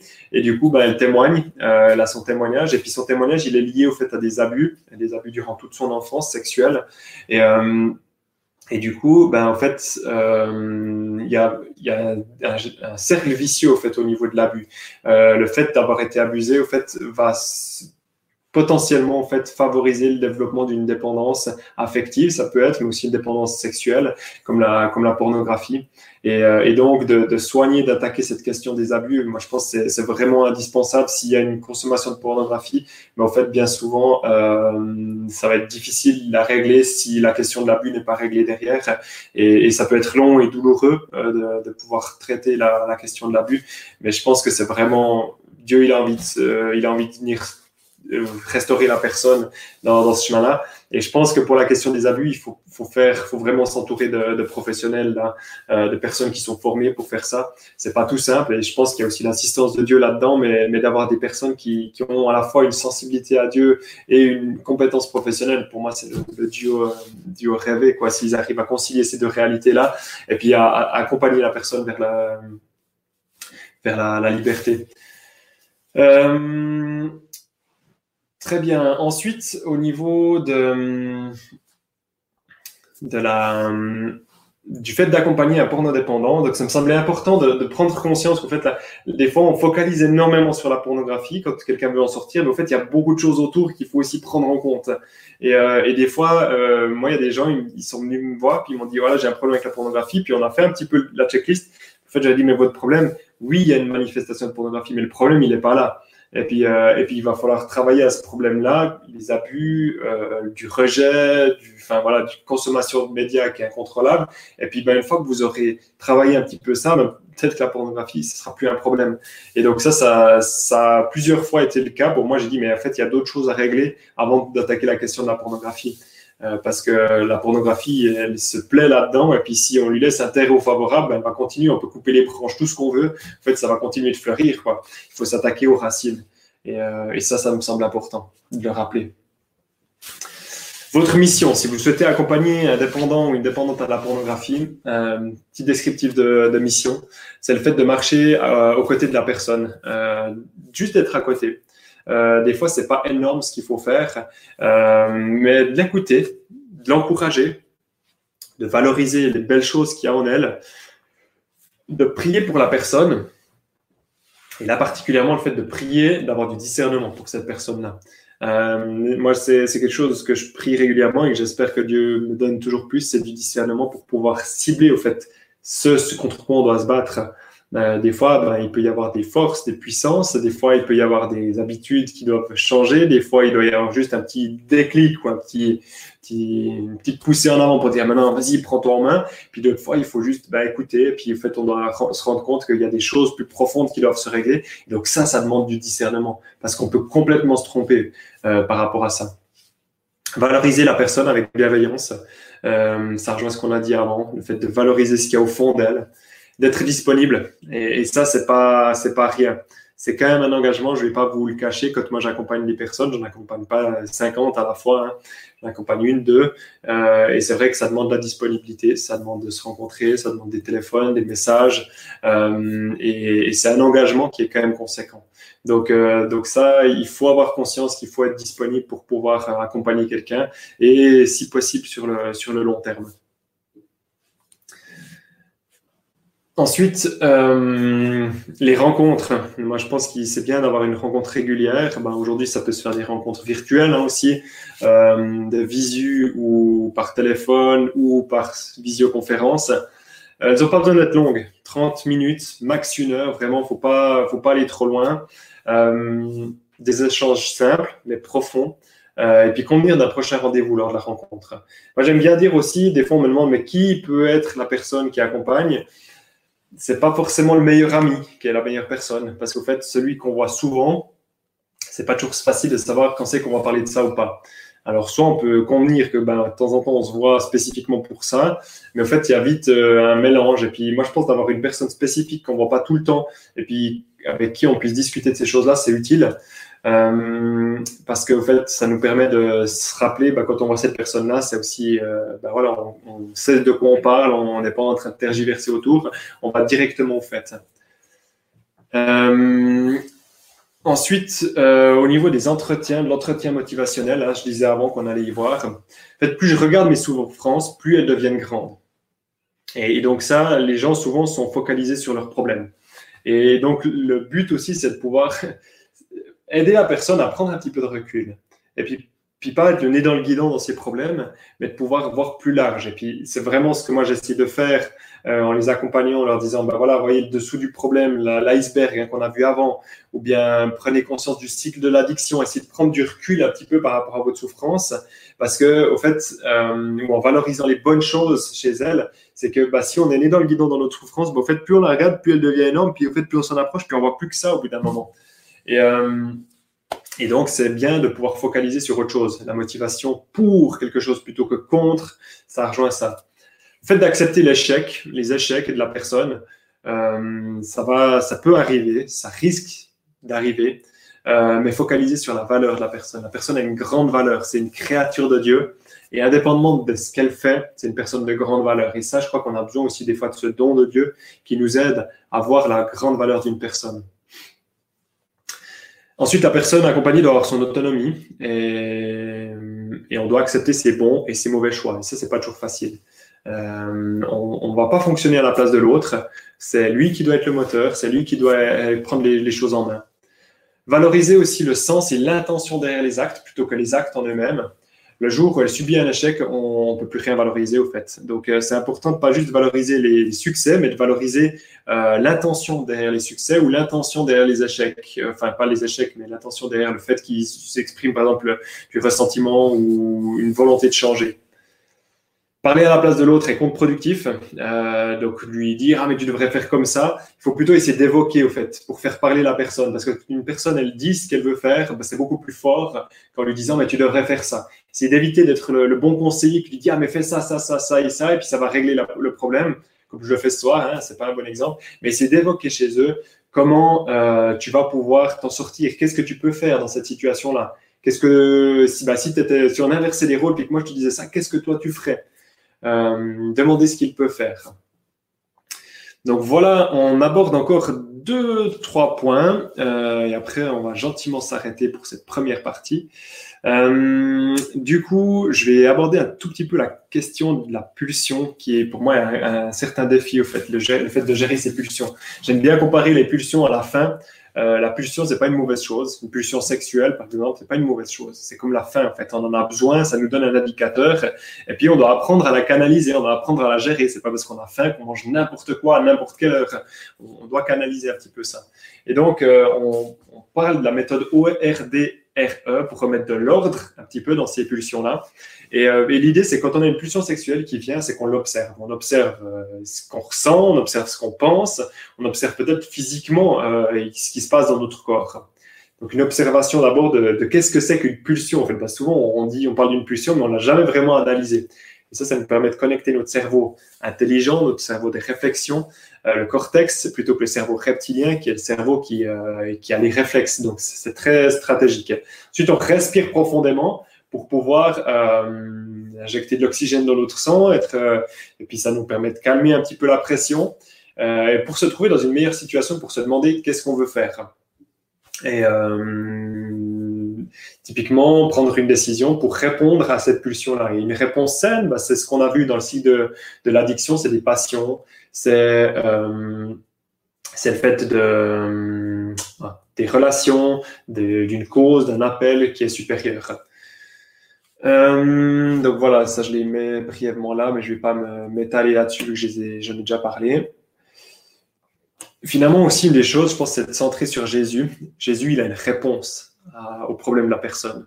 Peut-être que vous êtes un élément de réponse euh, pour cette personne-là, mais Jésus, il a aussi euh, dans sa parole, par exemple, quelques versets, je vous les, donne vite en vitesse, je ne vais pas m'étaler là-dessus. 1 Jean 1, 7 pour la culpabilité. Dieu est dans la lumière, alors si nous aussi nous marchons dans la lumière, nous sommes unis les uns aux autres et le sang de Jésus, son Fils, nous purifie de tous les péchés. On est purifié, si on marche dans la lumière, si on est sauvé, on est purifié de tous les péchés. C'est une promesse incroyable. N'aie pas peur, tu ne seras plus couverte de honte. Ne sois pas troublé, on ne t'insultera plus. Tu oublieras la honte que tu ressentais quand tu étais jeune, mais avec un amour sans fin, je te montre ma tendresse. C'est moi le Seigneur qui te dit cela, c'est moi qui te libère. Incroyable. Ésaïe 54, 4, 8, c'est une petite synthèse hein, des deux par rapport à la honte, par rapport à la dépendance par rapport à la solitude qu'on peut ressentir des fois dans, lors, d'une consommation de pornographie. Et moi, je demanderai au Père de vous donner un autre défenseur de sa cause, afin qu'il reste pour toujours avec vous. C'est l'Esprit de vérité. Vous le connaissez car il demeure auprès de vous et il sera en vous. Donc, vous n'êtes pas seul, il y a quelqu'un avec vous. Et finalement, euh, sécuriser sa base. Je m'en arrête tout bientôt. Sécuriser sa base, c'est important. Euh, c'est une béquille, malgré tout. C'est pas ça qui va régler le problème, mais c'est une bonne béquille qu'il faut mettre en place. On va essayer de, calmer un petit peu le problème. Et j'aime bien comparer Internet au fait à une table de, salon comme celle-là. En fait, avoir un accès illimité à Internet, c'est comme si on avait de l'alcool, de la drogue, des armes, euh, du, enfin, toutes sortes de choses, des revues pornographiques, etc. Euh, sur la table du salon, en fait c'est hyper difficile de gérer, euh, si on a une difficulté avec l'alcool, par exemple, de gérer, d'avoir toujours une bouteille d'alcool sur la, table du salon. Euh, si on a des problèmes avec la drogue, c'est difficile de gérer ça en l'ayant toujours devant les yeux. Et donc, si on a toujours un accès illimité à Internet alors qu'on a des problèmes avec la pornographie, c'est hyper difficile de le gérer. Donc, on a besoin d'aide par rapport à ça. Et moi, je crois qu'en fait, euh, on devrait pas être, on devrait pas avoir des connexions Internet complètement libres parce que c'est très très difficile de gérer cette grande liberté j'aime bien dire que moi, je limite mes possibilités pour gagner en liberté, au fait. Parce que ma liberté, c'est pas de pouvoir faire tout et n'importe quoi. Ma liberté, c'est de pouvoir faire les choses pour lesquelles été créé. Ça, c'est ma vraie liberté pour laquelle j'ai envie d'investir. C'est pas de faire toutes les choses possibles et imaginables qui vont amener euh, n'importe où. C'est de faire ce pourquoi Dieu m'a créé. Et donc, par rapport à ça, nous, on propose cette solution qui s'appelle Custodio, qui nous semble être aujourd'hui la plus efficace, mais voilà, hein, il y en a certainement d'autres. Euh, elle est payante euh, dès qu'on a plusieurs appareils, mais il y a une version gratuite pour un appareil. C'est en français, c'est un filtre efficace, ça envoie des rapports depuis l'app des parents ou bien depuis le site internet. Euh, elle est assez facile à configurer, à mettre en place. Moi, je la recommande assez chaudement. Donc voilà, n'hésitez pas à l'essayer, à l'utiliser. Une autre source aussi, ben, c'est Tout pour sa gloire. Ils ont une formation Comment vivre la pureté, au siècle de la pornographie. Vous pouvez la retrouver sur euh, toutpoursagloire.teachable.com. Euh, vous retrouverez donc tous ces liens dans, la slide, ou bien ils vous seront mis dans le chat. Je crois qu'il y a déjà eu d'autres liens qui ont été partagés sur des ressources de Tout pour sa gloire.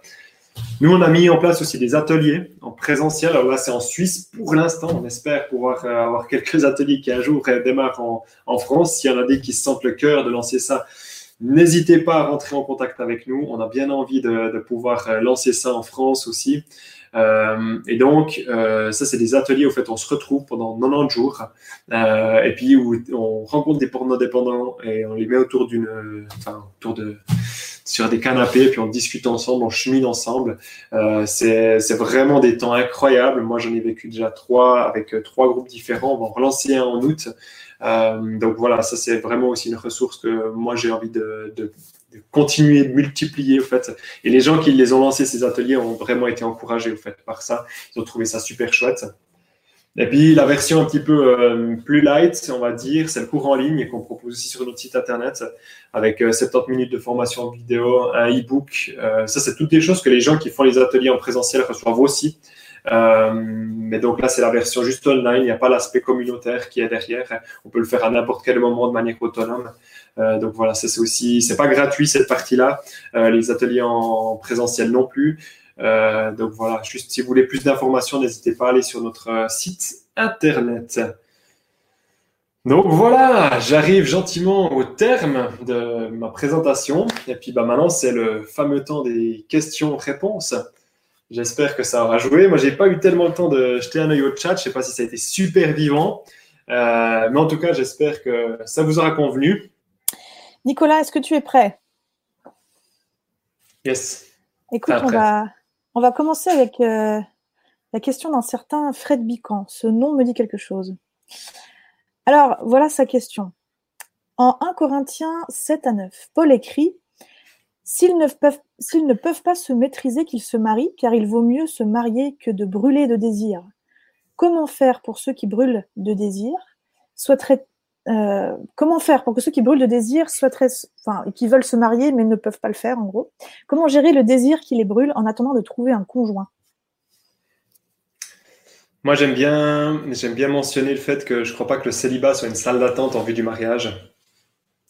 Euh, je pense que le célibat a, sa raison d'être, euh, qu'on connaît pas tout le temps, qui est des fois difficile à vivre. Et, je, veux, pense que là, il y a un vrai mystère aussi. Hein, pourquoi la sexualité en tant que célibataire, comment elle peut être vécue. Mais en même temps, je crois que c'est aussi une période euh, qui, est idéale au fait pour apprendre à gérer ses pulsions, apprendre à les canaliser, euh, apprendre à gérer son, intimité, sa sexualité au fait.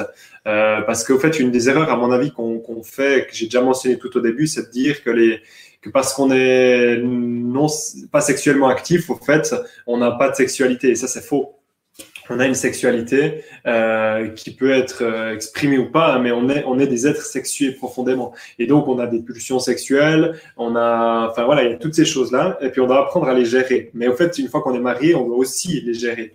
On peut pas se permettre, au fait, euh, d'être, d'avoir un manque de maîtrise de soi parce qu'on va être un conjoint juste, juste maladroit.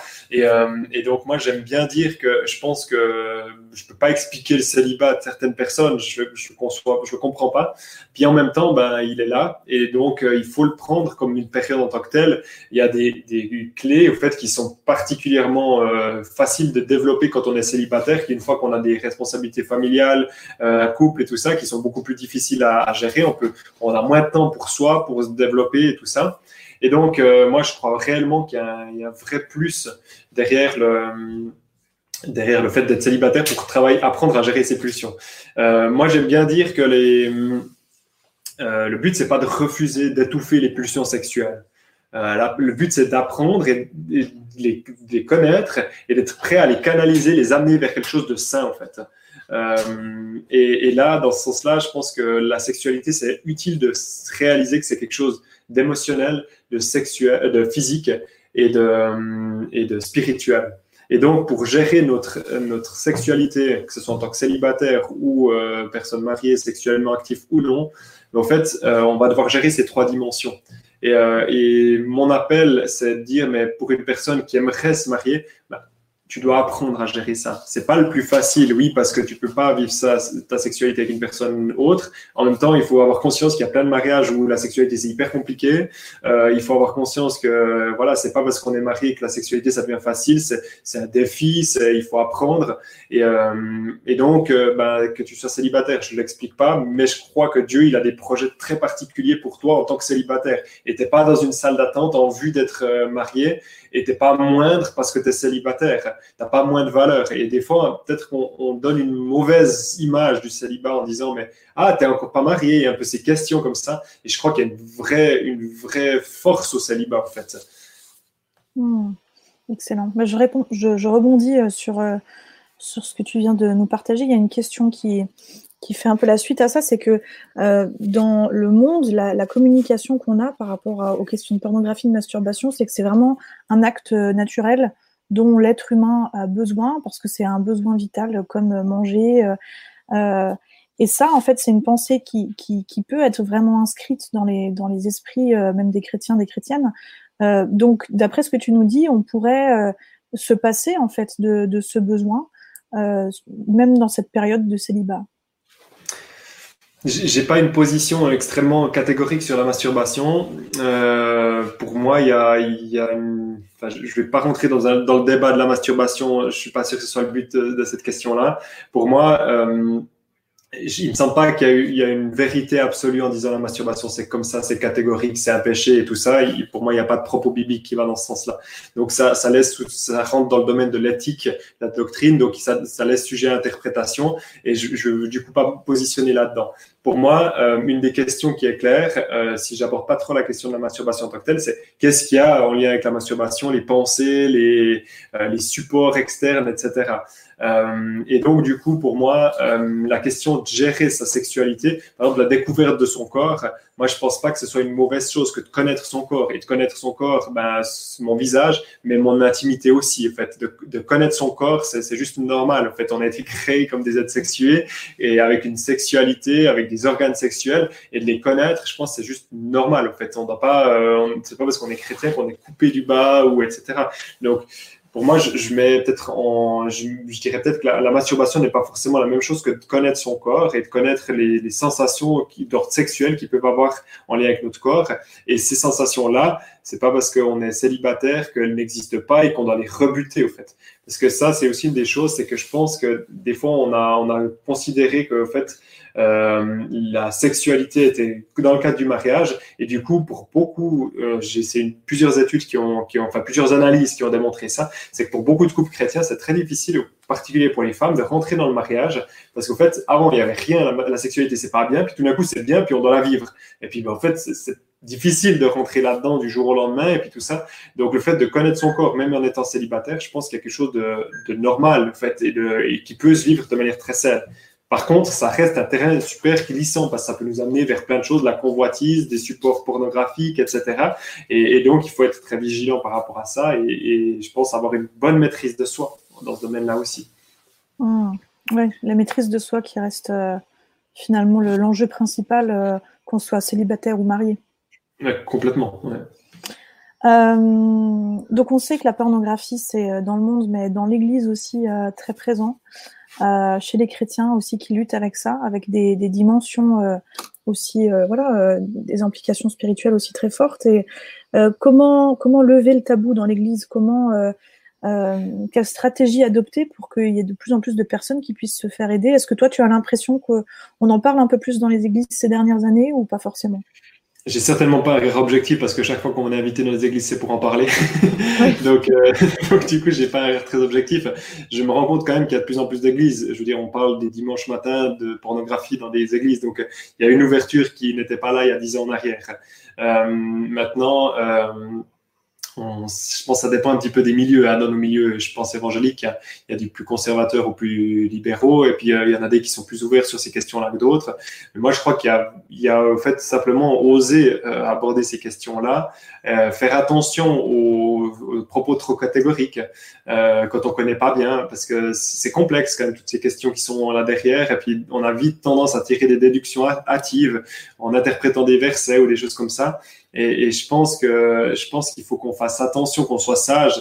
Si on n'est pas tout à fait au clair sur ces questions-là, soit qu'on fasse appel à des gens qui sont clairs, euh, soit qu'on soit plutôt dans le dialogue, au fait, plutôt que dans la, doctrine très forte. Et, euh, et donc voilà, je, mais je sens quand même qu'il y a une ouverture par rapport à ça qui est, qui est là. Et peut-être j'analyserai aussi par rapport à la société. Moi, j'ai l'impression que la société euh, n'est plus tout à fait en train de dire la pornographie c'est bon en mai 69, hein, euh, mai 68 pardon. Mais on, est aujourd'hui, on commence à prendre conscience qu'il y a un revers de la médaille et, et, nous, en Suisse, on a eu une médiatisation assez étonnante. En fait, on nous a donné une parole étonnante. On a fait des grands, on a fait la première page du, du plus grand journal roman en Suisse romande euh, sur la question de la pornographie. Il, il, il donnait notre témoignage. Donc, c'est étonnant quand même. Donc, il y a au niveau de notre société aussi une évolution à ce niveau-là, et on se rend compte que c'est pas si anodin.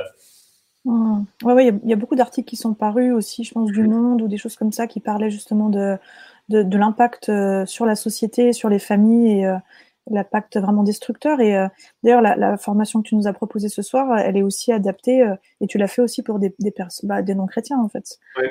On n'a pas encore eu beaucoup, mais on a eu plusieurs personnes qui n'étaient pas de contexte chrétien ou d'éducation chrétienne qui, qui, ont rejoint les ateliers en présentiel ou le cours en ligne. Et puis, euh, bah, c'est génial. On, on, a aussi un propos, je dirais, qu'on essaye de faire attention de la manière dont on parle de Dieu. Alors ce soir, je pense qu'on est dans un contexte plutôt principalement des chrétiens, je pense, mais on essaye de faire attention dans notre cours. Vous verrez, c'est pas un cours euh, évangélique euh, sur comment, par le combat spirituel, vaincre la pornographie. C'est plutôt assez pratique, au fait. Et je crois que la spiritualité est très pratique aussi. Euh, et elle a des implications pratiques très, très concrètes dans notre quotidien. Mmh. Donc, donc c'est pas parce que c'est pratique, c'est pas spirituel. Oui, tout à fait. Ouais. Mmh. Excellent, merci. Prochaine question, question compliquée. Comment peut-on protéger les jeunes enfants exposés aujourd'hui, même dans les écoles? Et puis surtout, comment doit-on aborder le sujet avec eux? C'est une très bonne question. il faut l'aborder parce qu'en fait, pour moi, on doit aborder la question de la sexualité très jeune. Euh, et je dirais dès la naissance. Euh, en fait, on doit apprendre aux enfants qu'ils ont une sexualité, qu'ils ont des organes sexuels, que c'est pas des organes de honte, euh, qu'on peut les nommer par leur vrai nom et pas par des diminutifs tout le temps, euh, et du coup que c'est des choses qui sont qui ont de la valeur et que du coup on n'ignore pas du dialogue de tous les jours, qu'on peut aborder sans devoir en rougir, et ça, ça demande aussi un effort des parents, je pense, d'oser en parler sans sans avoir de honte. Mais donc, moi, je pense qu'il faut aborder la question de la sexualité de manière générale assez vite. Si je prends l'angle de, la pornographie, plus spécifiquement, euh, là aussi, on peut adapter. Euh, on, a, enfin, on a un enseignement sur comment parler de la, pornographie avec les, enfants aussi.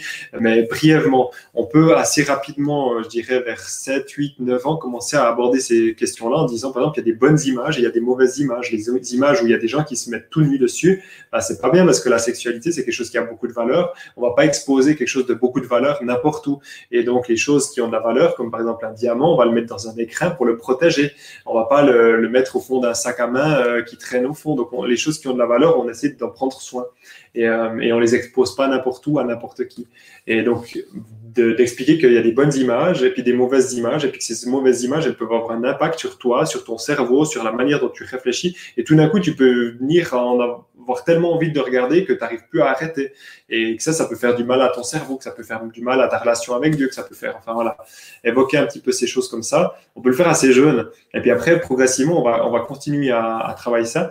Je pense qu'il est important, c'est de travailler les filtres internes de l'enfant parce qu'on va pas pouvoir le protéger de tout accès à la pornographie, je pense pas. Euh, ou alors exceptionnellement, mais pour la majorité, ils vont être exposés à de la pornographie, c'est de la pornographie dure ou plutôt light.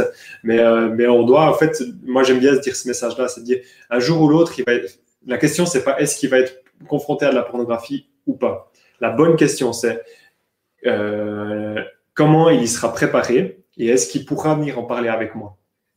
Hmm. Et ça, je pense, c'est une bonne question à se poser. C'est est-ce que mon enfant, s'il est confronté à ça, moi j'aime bien dire, si, euh, qu'on puisse leur dire à nos enfants, si un jour tu, tu seras peut-être confronté à un choix qui n'est pas facile de dire, est-ce que j'ai envie de regarder de la pornographie?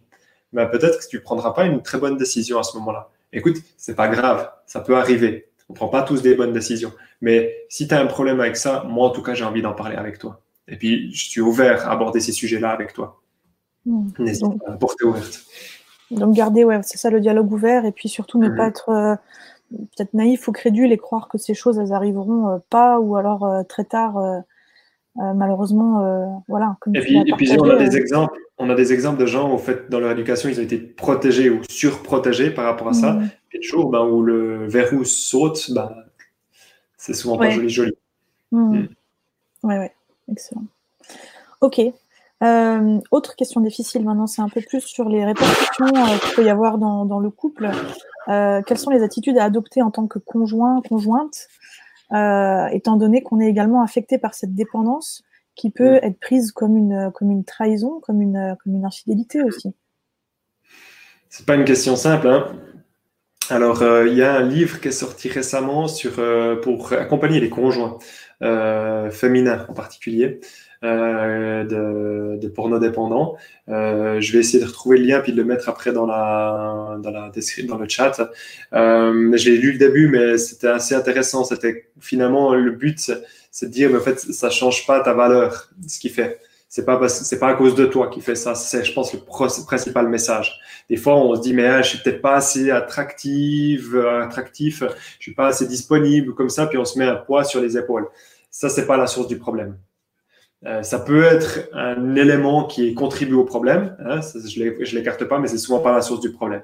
Et donc là derrière, de, trouver votre valeur en tant que fan de porno dépendant euh, et, de pas cautionner ce qu'il fait, euh, tout en ne le condamnant pas non plus c'est pas facile pour quelqu'un de porno dépendant. Une dépendance, c'est pas évident. Et, du coup, euh, il a besoin de bienveillance, je pense, parce que sortir de ça, c'est pas simple. Euh, mais de votre côté, vous avez aussi besoin de, réconfort, en fait. d'avoir euh, peut-être une personne avec qui vous puissiez vider le sac et puis dire mais en fait c'est difficile ce que je vis je me sens chiffonné là je me sens je me sens dégradé et, et, d'oser mesurer sa perte parce qu'il y a une perte quelque part je pense dans l'estime personnelle et tout ça et puis en même temps de dire mais en fait ça change pas ma valeur intrinsèquement c'est pas parce que mon conjoint a fait des mauvais choix peut-être depuis tout jeune hein, c'est possible hein, je veux dire moi je côtoie des, personnes, fait 40 ans qui consomment de la pornographie. Donc, 40 ans de pornographie, on change pas du jour au lendemain, en principe. Euh, et donc, bah, ils ont, ça leur accompagné toute leur vie, puis tout d'un coup, ça, ça éclate au grand jour, et puis ça, c'est dur. Puis il y a une perte qu'elle a, et en même temps, bah, il faut apprendre à se reconstruire en disant, mais voilà, ma valeur, elle n'est pas dans mon conjoint. C'est Dieu qui me donne ma valeur. Et, quelque part, qu'il fasse des mauvais choix ou pas, bah, c'est pas mon problème. Si je veux bien, moi, je vais essayer de le soutenir, je vais prier pour lui, oui, euh, et, en même temps, je vais aussi essayer de me protéger, moi. Hmm. Euh, et justement, en, parlant de cette protection, euh, quel devrait être le, rôle finalement du conjoint? Est-ce que c'est c'est lui qui est la bonne personne pour être cet accompagnant? Est-ce qu'il faut au contraire que ça sorte du, de, de, de, la fin du couple pour, pour demander de l'aide extérieure? Là, de nouveau, je ne ferai pas de règles. Euh, ça dépend du cas par cas. Euh, mais je dirais, il y a quand même deux tendances que je vois qui se dessinent. Ça, se vit régulièrement dans le couple. Euh, mais ça peut être une souffrance pour l'autre et puis il faut qu'il puisse le dire. Euh, si c'est une souffrance pour lui, même si au début il pense que c'est OK puis que ça devient une souffrance, il faut qu'il puisse le dire et puis qu'on trouve des solutions. Euh, puis en même temps, il y a aussi l'autre cas de figure où la le conjoint il dit, ben, en fait, voilà, moi je sais que j'ai entendu que tu avais un problème avec ça. Euh, j'ai besoin que tu fasses quelque chose en lien avec ça, que tu règles ce problème-là. En même temps, c'est pas moi qui, j'ai pas la force de te porter dans cette situation-là. Et puis, j'ai besoin que tu me dises avec qui tu vas cheminer. J'ai besoin de connaître cette personne-là et puis pouvoir lui faire confiance. Euh, mais moi, j'ai pas besoin de savoir tous les détails. Hmm. Est-ce que tu considères que c'est euh, passer à l'acte comme ça une, une infidélité euh, dans un couple? Le fait de regarder de la pornographie? Ouais, et, de la masturbation bah, voilà, en, solo alors qu'on est euh, marié. Euh, est-ce que pour toi, tu, je, mets ça en relation avec les paroles de Jésus euh, Ouais, moi, je, le mets sur l'adultère, hein, le fait de, convoiter quelqu'un dans, sa, son, esprit, c'est commettre un adultère. Donc, si on veut être aussi drastique que Jésus, moi, je pense que oui. et, et, en même temps, je pense que il y a il y a besoin de la grâce là-dedans aussi euh, par rapport à un conjoint qui doit, qui doit, je pense, on est appelé à pardonner euh, dans le cadre du couple, mais je pense que c'est pas anodin. Dans le cadre d'un couple, une personne qui regarde la pornographie, il y a une, il y a une forme de trahison qui est là. Et, euh, et en même temps, bah, il faut aussi avoir conscience que la personne, si elle consomme de la pornographie, bah, il y a une forme de, je vais pas dire maladie, mais de, de dépendance, d'addiction qui est là. Il le fait peut-être pas de son plein gré et il est emprisonné là-dedans. Euh, tu me rappelles vite ta question, je suis pas sûr d'y avoir répondu. Si, si, c'est ça. C'est est-ce qu'on peut considérer euh, l'acte en, lui-même euh, de, de, la consommation de la pornographie et de la masturbation comme un adultère au sein d'un couple marié? Je différencierais la, masturbation parce que là aussi, euh, il n'y a, a, pas de doctrine claire. voilà, il y a des couples qui considèrent que de se masturber individuellement, c'est aucun problème. Euh, et puis, bah, c'est leur salade interne quelque part. Ça ne me regarde pas. Donc, je ne ferai pas l'amalgame nécessairement entre ces deux choses. Mais ça, à mon avis, ça doit se régler dans le couple. On ne peut pas le faire en cachette, je pense. Euh, pour la pornographie, pour moi, c'est plus évident. Il y a une notion de, de, de convoitise et tout ça. Euh, il y a des situations, je dirais, exceptionnelles dans le cadre d'un couple, des maladies, des, déplacements, des choses comme ça qui peuvent amener à des, situations particulières euh, où la masturbation peut être une, possibilité. C'est pour ça que je le mets dans, je le mets en aparté, peut-être un petit peu plus, sans rentrer dans, les, dans le débat autour de la masturbation non plus. Ok. Euh, comment aider les personnes dépendantes à dépasser le sentiment de grande culpabilité? Je, je, j'ai mentionné ce verset à un moment donné hein, qui dit, euh, je vais juste le relire, de Ésaïe 54.4, hein, N'aie pas peur, tu ne seras plus couvert de honte, on ne t'insultera plus, euh, tu oublieras la honte que tu avais ressentie. Euh, c'est moi, le Seigneur, qui te dit cela, c'est moi qui te libère. Pour moi, il y a des paroles comme ça, faites où Jésus, il nous libère de ces choses-là. Et même s'il y a cette dualité hein, entre ce que je fais et qui je suis en Christ, qui, où il y a cette tension qui est là. Euh, moi, je crois réellement qu'il y a ce message de, grâce qui est là, ce qui ne cautionne en rien le fait de se vautrer dans le péché, hein, mais, mais, qui en même temps est, couvre le péché malgré tout, euh, et qui, qui, est plus puissant que le péché, qui a vaincu la mort et le péché. Et, et donc, euh, donc, moi, je crois que de la, la foi en Dieu, c'est vraiment une manière de pouvoir dépasser la culpabilité. Euh, et je pense, le fait, moi j'aime bien dire, tu n'es pas ton addiction. Euh, c'est pas parce que tu as une addiction que ça dévalorise, ça te dévalorise et que tu es moins bien. Ce que tu fais, c'est pas terrible, on est d'accord, mais ça ne fait pas de toi une mauvaise personne. Hmm. Ok. Euh, une question sur euh, justement la pornographie et la, par rapport aux femmes. Est-ce qu'il y a des ouvrages, des documents qui existent? Je parlais tout à l'heure d'un article qui allait sortir, mais c'est vrai que la documentation est très pauvre sur ce, sur ce sujet. Euh, et puis tu as, il me semble, dans ton introduction, évoqué qu'il euh, y avait peut-être des, euh, des, je sais pas si c'est motivation ou en tout cas des besoins peut-être différents exprimés si on est un homme, une femme par rapport à la pornographie. Est-ce que tu peux nous en dire un peu plus? C'est pas toujours les mêmes motivations qui amènent un homme et une femme à regarder de la pornographie, effectivement. Euh, si on prend un peu les grands schémas hein, qui sont forcément réducteurs et faux euh, pour bien des cas, mais le fait que l'un homme soit plus attiré par le visuel, euh, une femme plus par l'aspect relationnel et émotionnel, va forcément avoir, une application sur, euh, sur la manière dont on, perçoit la pornographie, dont on, consomme la pornographie. Il y a eu une, étude qui a été, enfin une étude, non, c'est plutôt une analyse des chiffres des, de sites pornographiques qui a révélé au fait que les, que les femmes consommaient du contenu euh, généralement plus, enfin les, les contenus plus violents étaient regardés par plus de femmes que d'hommes, étonnamment. Et, donc là, pour moi, c'est aussi un lien avec les abus. Euh, à mon avis, c'est le fait d'avoir vécu une violence. Euh, il y a un peu, euh, enfin, je sais plus comment ils l'appellent les, les, les, psychiatres ou les, les, les, les personnes qui, qui analysent ces phénomènes-là, mais, mais le fait de, de, de miroiter l'abus au fait dans le voir sans le vivre, il y a une espèce de fantasme qui peut être associé à ça et qui est plus particulièrement féminin, par exemple. Ça, c'est une frange, hein, c'est pas, pas la majorité, mais une frange là, des, femmes qui regardent des contenus plus violents, étonnamment. Euh, et qui ont du coup aussi un lien avec l'abus qu'elles ont peut-être subi ou la violence dont elles ont été victimes et le fait de pouvoir euh, dépasser ça, au fait de voir que d'autres personnes ont aussi vécu ça, c'est une certaine manière de se dire ben je suis pas la pire ou voilà et de dédramatiser un peu sa situation, euh, bien que ce soit pas une bonne, une bonne manière de faire, hein, mais c'est une explication.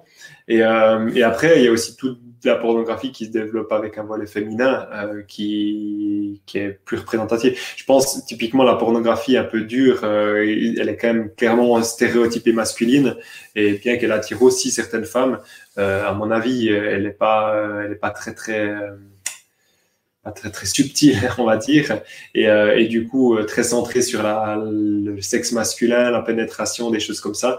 Et donc là, moi, ça me, ça me surprend toujours de voir qu'il y a autant de femmes qui peuvent regarder ce type de contenu-là, euh, parce que je vois pas l'intérêt qu'elles y ont, mis à part peut-être euh, le fait que ça peut être leur conjoint qui les a amenés à ça, le fait de se dire mais comment je peux mieux répondre aux attentes de mon partenaire, etc. Ça, ça peut aussi être des raisons qui, qui peut motiver. Euh, et après, l'addiction, je veux dire, le fait d'en avoir regardé quelques fois, le fait de se masturber, c'est un support euh, euh, d'excitation. C'est juste pour, ben, quand on se masturbe sans rien, ben, au bout d'un moment, ça devient un peu vide. On a besoin de se connecter à quelque chose. la sexualité, elle est créée pour, lier, au fait. Puis si on se masturbe sans aucun support, on va chercher à se lier à quelque chose, à des pensées, on va chercher à se lier à des personnes, à des fantasmes, à des contenus. Euh, et du coup, on va chercher à regarder de la pornographie aussi en, suite à la masturbation et euh, bien souvent. Et du coup, bah, simplement comme support masturbatoire, quoi, d'excitation. Hmm. Euh, merci. Il y a Jean-Baptiste qui dit dans le chat que j'ai pas répondu, j'ai pas posé sa question. C'est juste parce qu'il me semble que la, réponse a été évoquée dans les questions précédentes. C'était, faut-il dire à son conjoint lorsqu'on chute? Il me semblait que la réponse c'était, euh, en gros, si on en a la force. Je sais pas s'il faut le faire systématiquement. Moi, il me semble qu'il faut convenir euh, d'un accord dans le couple. Je pense qu'on peut pas cacher sa dépendance à la pornographie dans un couple. Ça, je le déconseille fortement. Euh, mais après, il faut un accord entre, entre les deux conjoints. Et puis convenir comment est-ce qu'on va gérer ça? Hmm. Sachant que, voilà, suivant ce que vit l'autre, ça peut être aussi très violent de savoir à chaque fois, et c'est parfois important de faire intervenir quelqu'un d'extérieur, parce qu'en fait, là, la personne dans le couple est en même temps et la victime et le sauveur, et c'est une situation qui est, difficilement tenable. De, codépendance ou des choses comme ça peuvent se, développer aussi. Ouais, ouais. Donc si c'est si géré dans le couple, tant mieux, et si, euh, si c'est trop lourd, il faut vraiment euh, euh, mhm. que ce soit à l'extérieur. Ouais, c'est ça. toujours dans cette question d'accompagnement, comment on fait si c'est quelqu'un du sexe opposé qui nous partage justement ce, ce euh, cette, lutte en fait? Comment on fait euh, pour euh, aiguiller cette personne, surtout que c'est des sujets qui sont très intimes.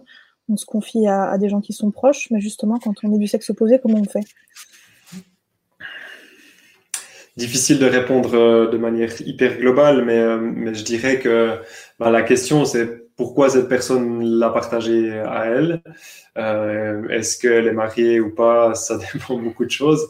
Pour moi, je dirais il faut être vigilant euh, parce que quand on, en vient à parler de ce genre de sujet-là et à s'ouvrir sur ces sujets-là, ben, ça, ça ouvre des brèches qui peuvent terminer où on ne l'a pas souhaité au départ.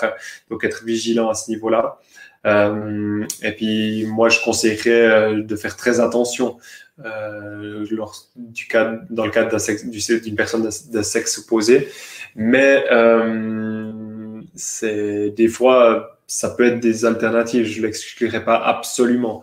Mais le fait d'être très vigilant, euh, pas de se faire avoir par ça, euh, typiquement de... Ouais, Qu'est-ce qu'il faut dire Moi, je dirais le, principe de base, je dirais rediriger plutôt vers quelqu'un du même sexe, idéalement. Après, il peut y avoir des questions d'homosexualité ou de tendance homosexuelle qui peuvent interférer là-dedans, mais de, base, je dirais d'aller vers quelqu'un du même sexe, de rediriger vers une personne de confiance qui puisse l'accompagner. Hmm. Oui. Tout à fait. Et, dans le cadre de quelqu'un avec qui on n'est pas, je vois que si on sort avec quelqu'un, si on n'est pas marié, euh, être vigilant, euh, parce que ça, parce que voilà, ça peut vite euh, graduer vers des niveaux d'intimité qu'on n'avait pas imaginé tout au début. Et, euh, donc, si on le partage avec son, copain ou sa copine, être attentif au niveau d'engagement qu'on a l'un envers l'autre, pas charger l'autre non plus de quelque chose de, trop lourd. Là aussi, je conseillerais plutôt d'aller voir quelqu'un du, même sexe dans, ce cas de figure-là. Hmm. Après, c'est intéressant dans le cadre des fréquentations aussi de, de savoir peut-être avec les luttes de l'autre ça, veut pas dire avec quoi on entre dans le mariage aussi Ça ne veut pas dire qu'on ne partage pas le fait qu'on a une lutte avec ça, mais c'est peut-être pas les personnes qui vont cheminer ensemble. C'est peut-être plus, plutôt ça. Hmm. je pense que le fait de, le dire à l'autre et puis d'être euh, de jouer carte sur table au bon moment, hein, s'il ne s'agit pas de le dire le premier soir, euh, probablement, quoique, j'en sais rien, mais, euh, mais de, de, de jouer carte, enfin, franc jeu, je pense que c'est important et pas de cacher ça. Hmm. Hum, on a la question de la, masturbation qui revient quand même pas mal dans le chat. Donc, euh, euh, c'est vrai qu'il y, a cette question entre masturbation et, pornographie, dans quel cadre? Donc, euh, bon, je ne veux pas te faire rentrer dans le, débat, mais il y a un débat qui existe en tout cas mhm. sur ça. Est-ce que tu peux nous donner au moins, en tout cas avec ta perspective, les, écueils que tu verras à ça? Tu nous as parlé tout à l'heure de, de penser, quoi qu'il arrive, qu'on consomme de la pornographie ou pas, euh, on, peut euh, être dans la masturbation sans forcément euh, visionner de la pornographie. tu parlais que c'était quelque chose qui pouvait être consenti dans le cadre du couple, tant que c'est discuté, tant que c'est échangé, et qu'on avait peu finalement d'éléments bibliques sur sur la question. Mais est-ce que tu pourrais, est-ce que tu vois quand même des écueils, des choses à, éviter? Est-ce que tu, penses qu'il y a quand même un je vois trois approches par rapport à la, masturbation, peut-être. Moi, je vois le fait d'avoir aucune masturbation. Euh, je pense que c'est pas un problème. Euh, si quelqu'un ne se masturbe pas, c'est pas un prérequis à une vie sexuelle épanouie. Euh, donc voilà, s'il n'y a aucune pratique de la masturbation, pas de problème que la personne continue comme ça. c'est voilà, c'est important d'assister là-dessus. Ensuite, pour moi, il y a deux manières de, voir la chose. Il y a la masturbation euh, sous contrôle, mais c'est très personnel. Hein. Je dis, moi, je crois pas, je crois pas qu'il y ait une doctrine unique sur cette question-là.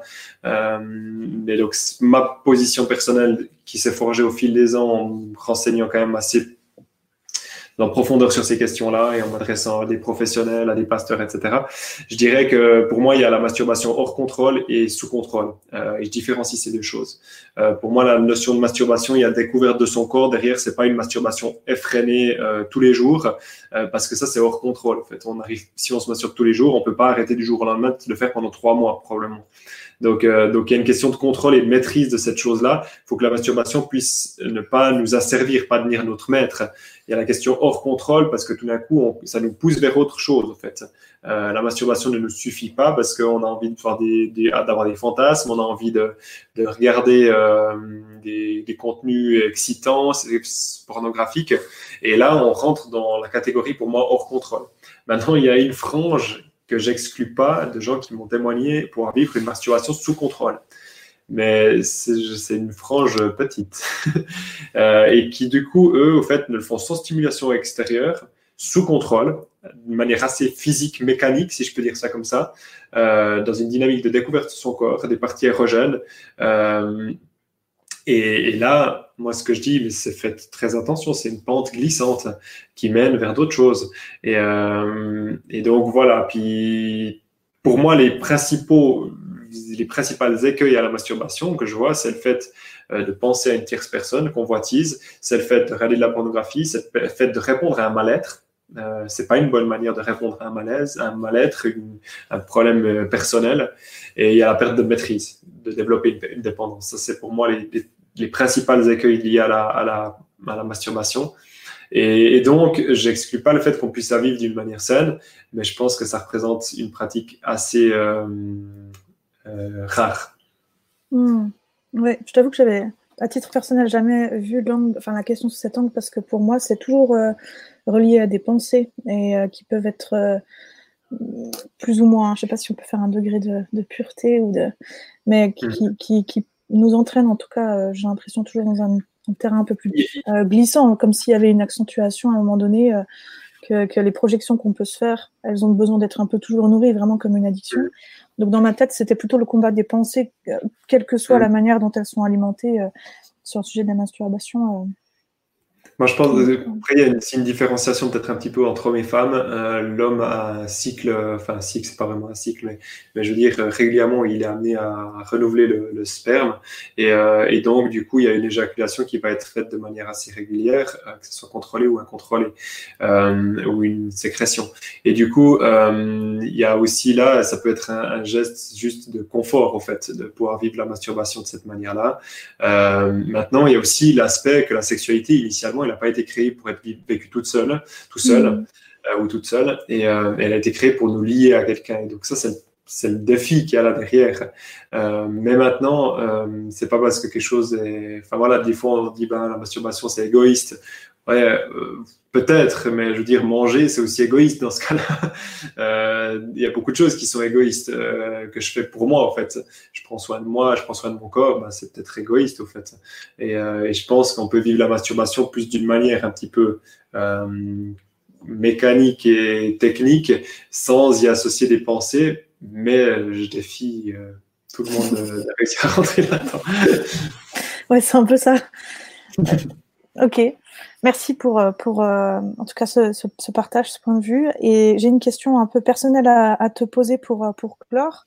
Euh, toi, dans ta marche et dans ce, ce, cette délivrance, euh, est-ce qu'il y a un, un verset qui t'a euh, particulièrement encouragé, une, une promesse ou une vérité biblique qui peut-être encore aujourd'hui va t'aider à tenir? Qu'est-ce qui, toi, t'a. Euh, en quoi la parole, elle t'a aidé euh, dans ton cheminement? Pour moi, il y a un verset, euh, je ne peux pas te dire à quel moment il est intervenu, mais euh, le verset de 2 Timothée 2, 21 qui dit. Il euh, faudrait que je retrouve parce que je vais le citer manière. Je vais le mettre dans le chat. Alors. Le premier qui le met dans le chat a gagné. Euh, si donc quelqu'un se conserve pur, euh, en s'abstenant de ces choses, il serait un vase d'honneur, sanctifié, utile à son maître, prêt à faire toute bonne action, toute bonne œuvre. Euh, et pour moi, là derrière, il y a la dynamique au fait euh, de, du, fait d'être pur. Euh, bah, fait, sans Jésus, je peux pas vraiment être pur, en fait. Donc, j'ai besoin de Jésus pour être pur. Mais j'ai aussi besoin que cette réalité, elle devienne un peu concrète dans ma vie. Sinon, c'est juste un concept. Donc, pour moi, le fait de, marcher dans un chemin vers la pureté, ben, ça fait que je deviens disponible pour mon maître, prêt à faire toute bonne action. Et, euh, et ça, pour moi, ça me réjouit énormément. De Timothée de 21, si jamais. Euh, et du coup, moi, c'est un verset qui m'a aidé, de dire, voilà, je suis à la disposition de mon maître, je suis utile si si je suis pur, en fait. Et donc, je vais marcher dans cette direction-là parce que je veux lui être utile, parce que lui, il a créé des, il a des projets pour moi que personne d'autre pourra réaliser. Et, euh, j'ai envie de pouvoir rentrer dans ces projets-là. Mmh, super. Bon. Nicolas, merci beaucoup. La soirée euh, touche euh, à sa fin. Merci à vous tous aussi dans le, dans le chat pour vos, vos échanges, votre bienveillance. Désolé, on n'a pas pu répondre à toutes les questions. Euh, encore une fois, on vous enverra pas mal de ressources dans les, dans les prochains jours. On vous enverra le replay de ce webinaire, on vous enverra la présentation de Nicolas, euh, ses notes et puis aussi des liens pour aller plus loin. Et je vous rappelle aussi que vous pouvez faire des dons jusqu'à minuit pour recevoir le livre Être libre, c'est possible, euh, pour n'importe quel don et ça nous permettra de financer euh, voilà nos, nos, webinaires, nos formations. Et puis je vous donne aussi euh, pour tous les vaillants qui sont encore là une actu, c'est que le prochain webinaire aura lieu le 16 juin, mardi 16 juin, et ce sera sur l'éducation. On va parler des principes bibliques pour éduquer nos enfants. On n'a encore jamais traité le sujet, et ce sera avec euh, Samuel Laurent, qui est un, psychologue et euh, et qui fait beaucoup de relations d'aide. Il est aussi maintenant dans l'implantation d'église vers, euh, vers Belfort, Montbéliard, euh, voilà, par là-haut. Et euh, que vous avez déjà pu peut-être entendre dans les podcasts Memento Mori sur les questions de dépression, par exemple. Voilà, notez la date le 16 juin sur la question de l'éducation. Nicolas, merci beaucoup. Euh, tu as encore un petit mot à dire à, tous, un petit encouragement de fin?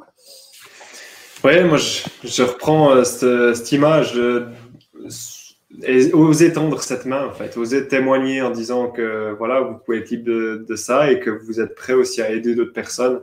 Euh, et, je crois qu'il y a des gens qui cherchent des mains tendues. Et donc je vous encourage qu'on puisse se lever ensemble et puis tendre cette main et puis, euh, puis qu'on puisse ensemble marcher vers la liberté. Super. Bah voilà, je me joins à cet encouragement. Euh pour vous, les amis. On espère que ce webinaire vous a fait du bien, vous a béni et que vous pourrez l'utiliser vraiment pour, pour le mettre en pratique. Et puis, euh, voilà, vous, vous allez être équipé comme, euh, comme Jaja pour pouvoir accompagner les personnes qui sont euh, dans l'addiction. Merci à tous et à très bientôt. Au revoir, Nicolas. Ciao. Ciao. Merci beaucoup d'avoir regardé cette vidéo. Abonne-toi à notre chaîne YouTube pour ne manquer aucune des prochaines vidéos et like et partage cette vidéo pour nous aider à remplir notre mission. Notre mission, c'est d'équiper les chrétiens à voir comme Dieu voit pour vivre comme Dieu veut. Merci et à très bientôt sur toutpoursagloire.com.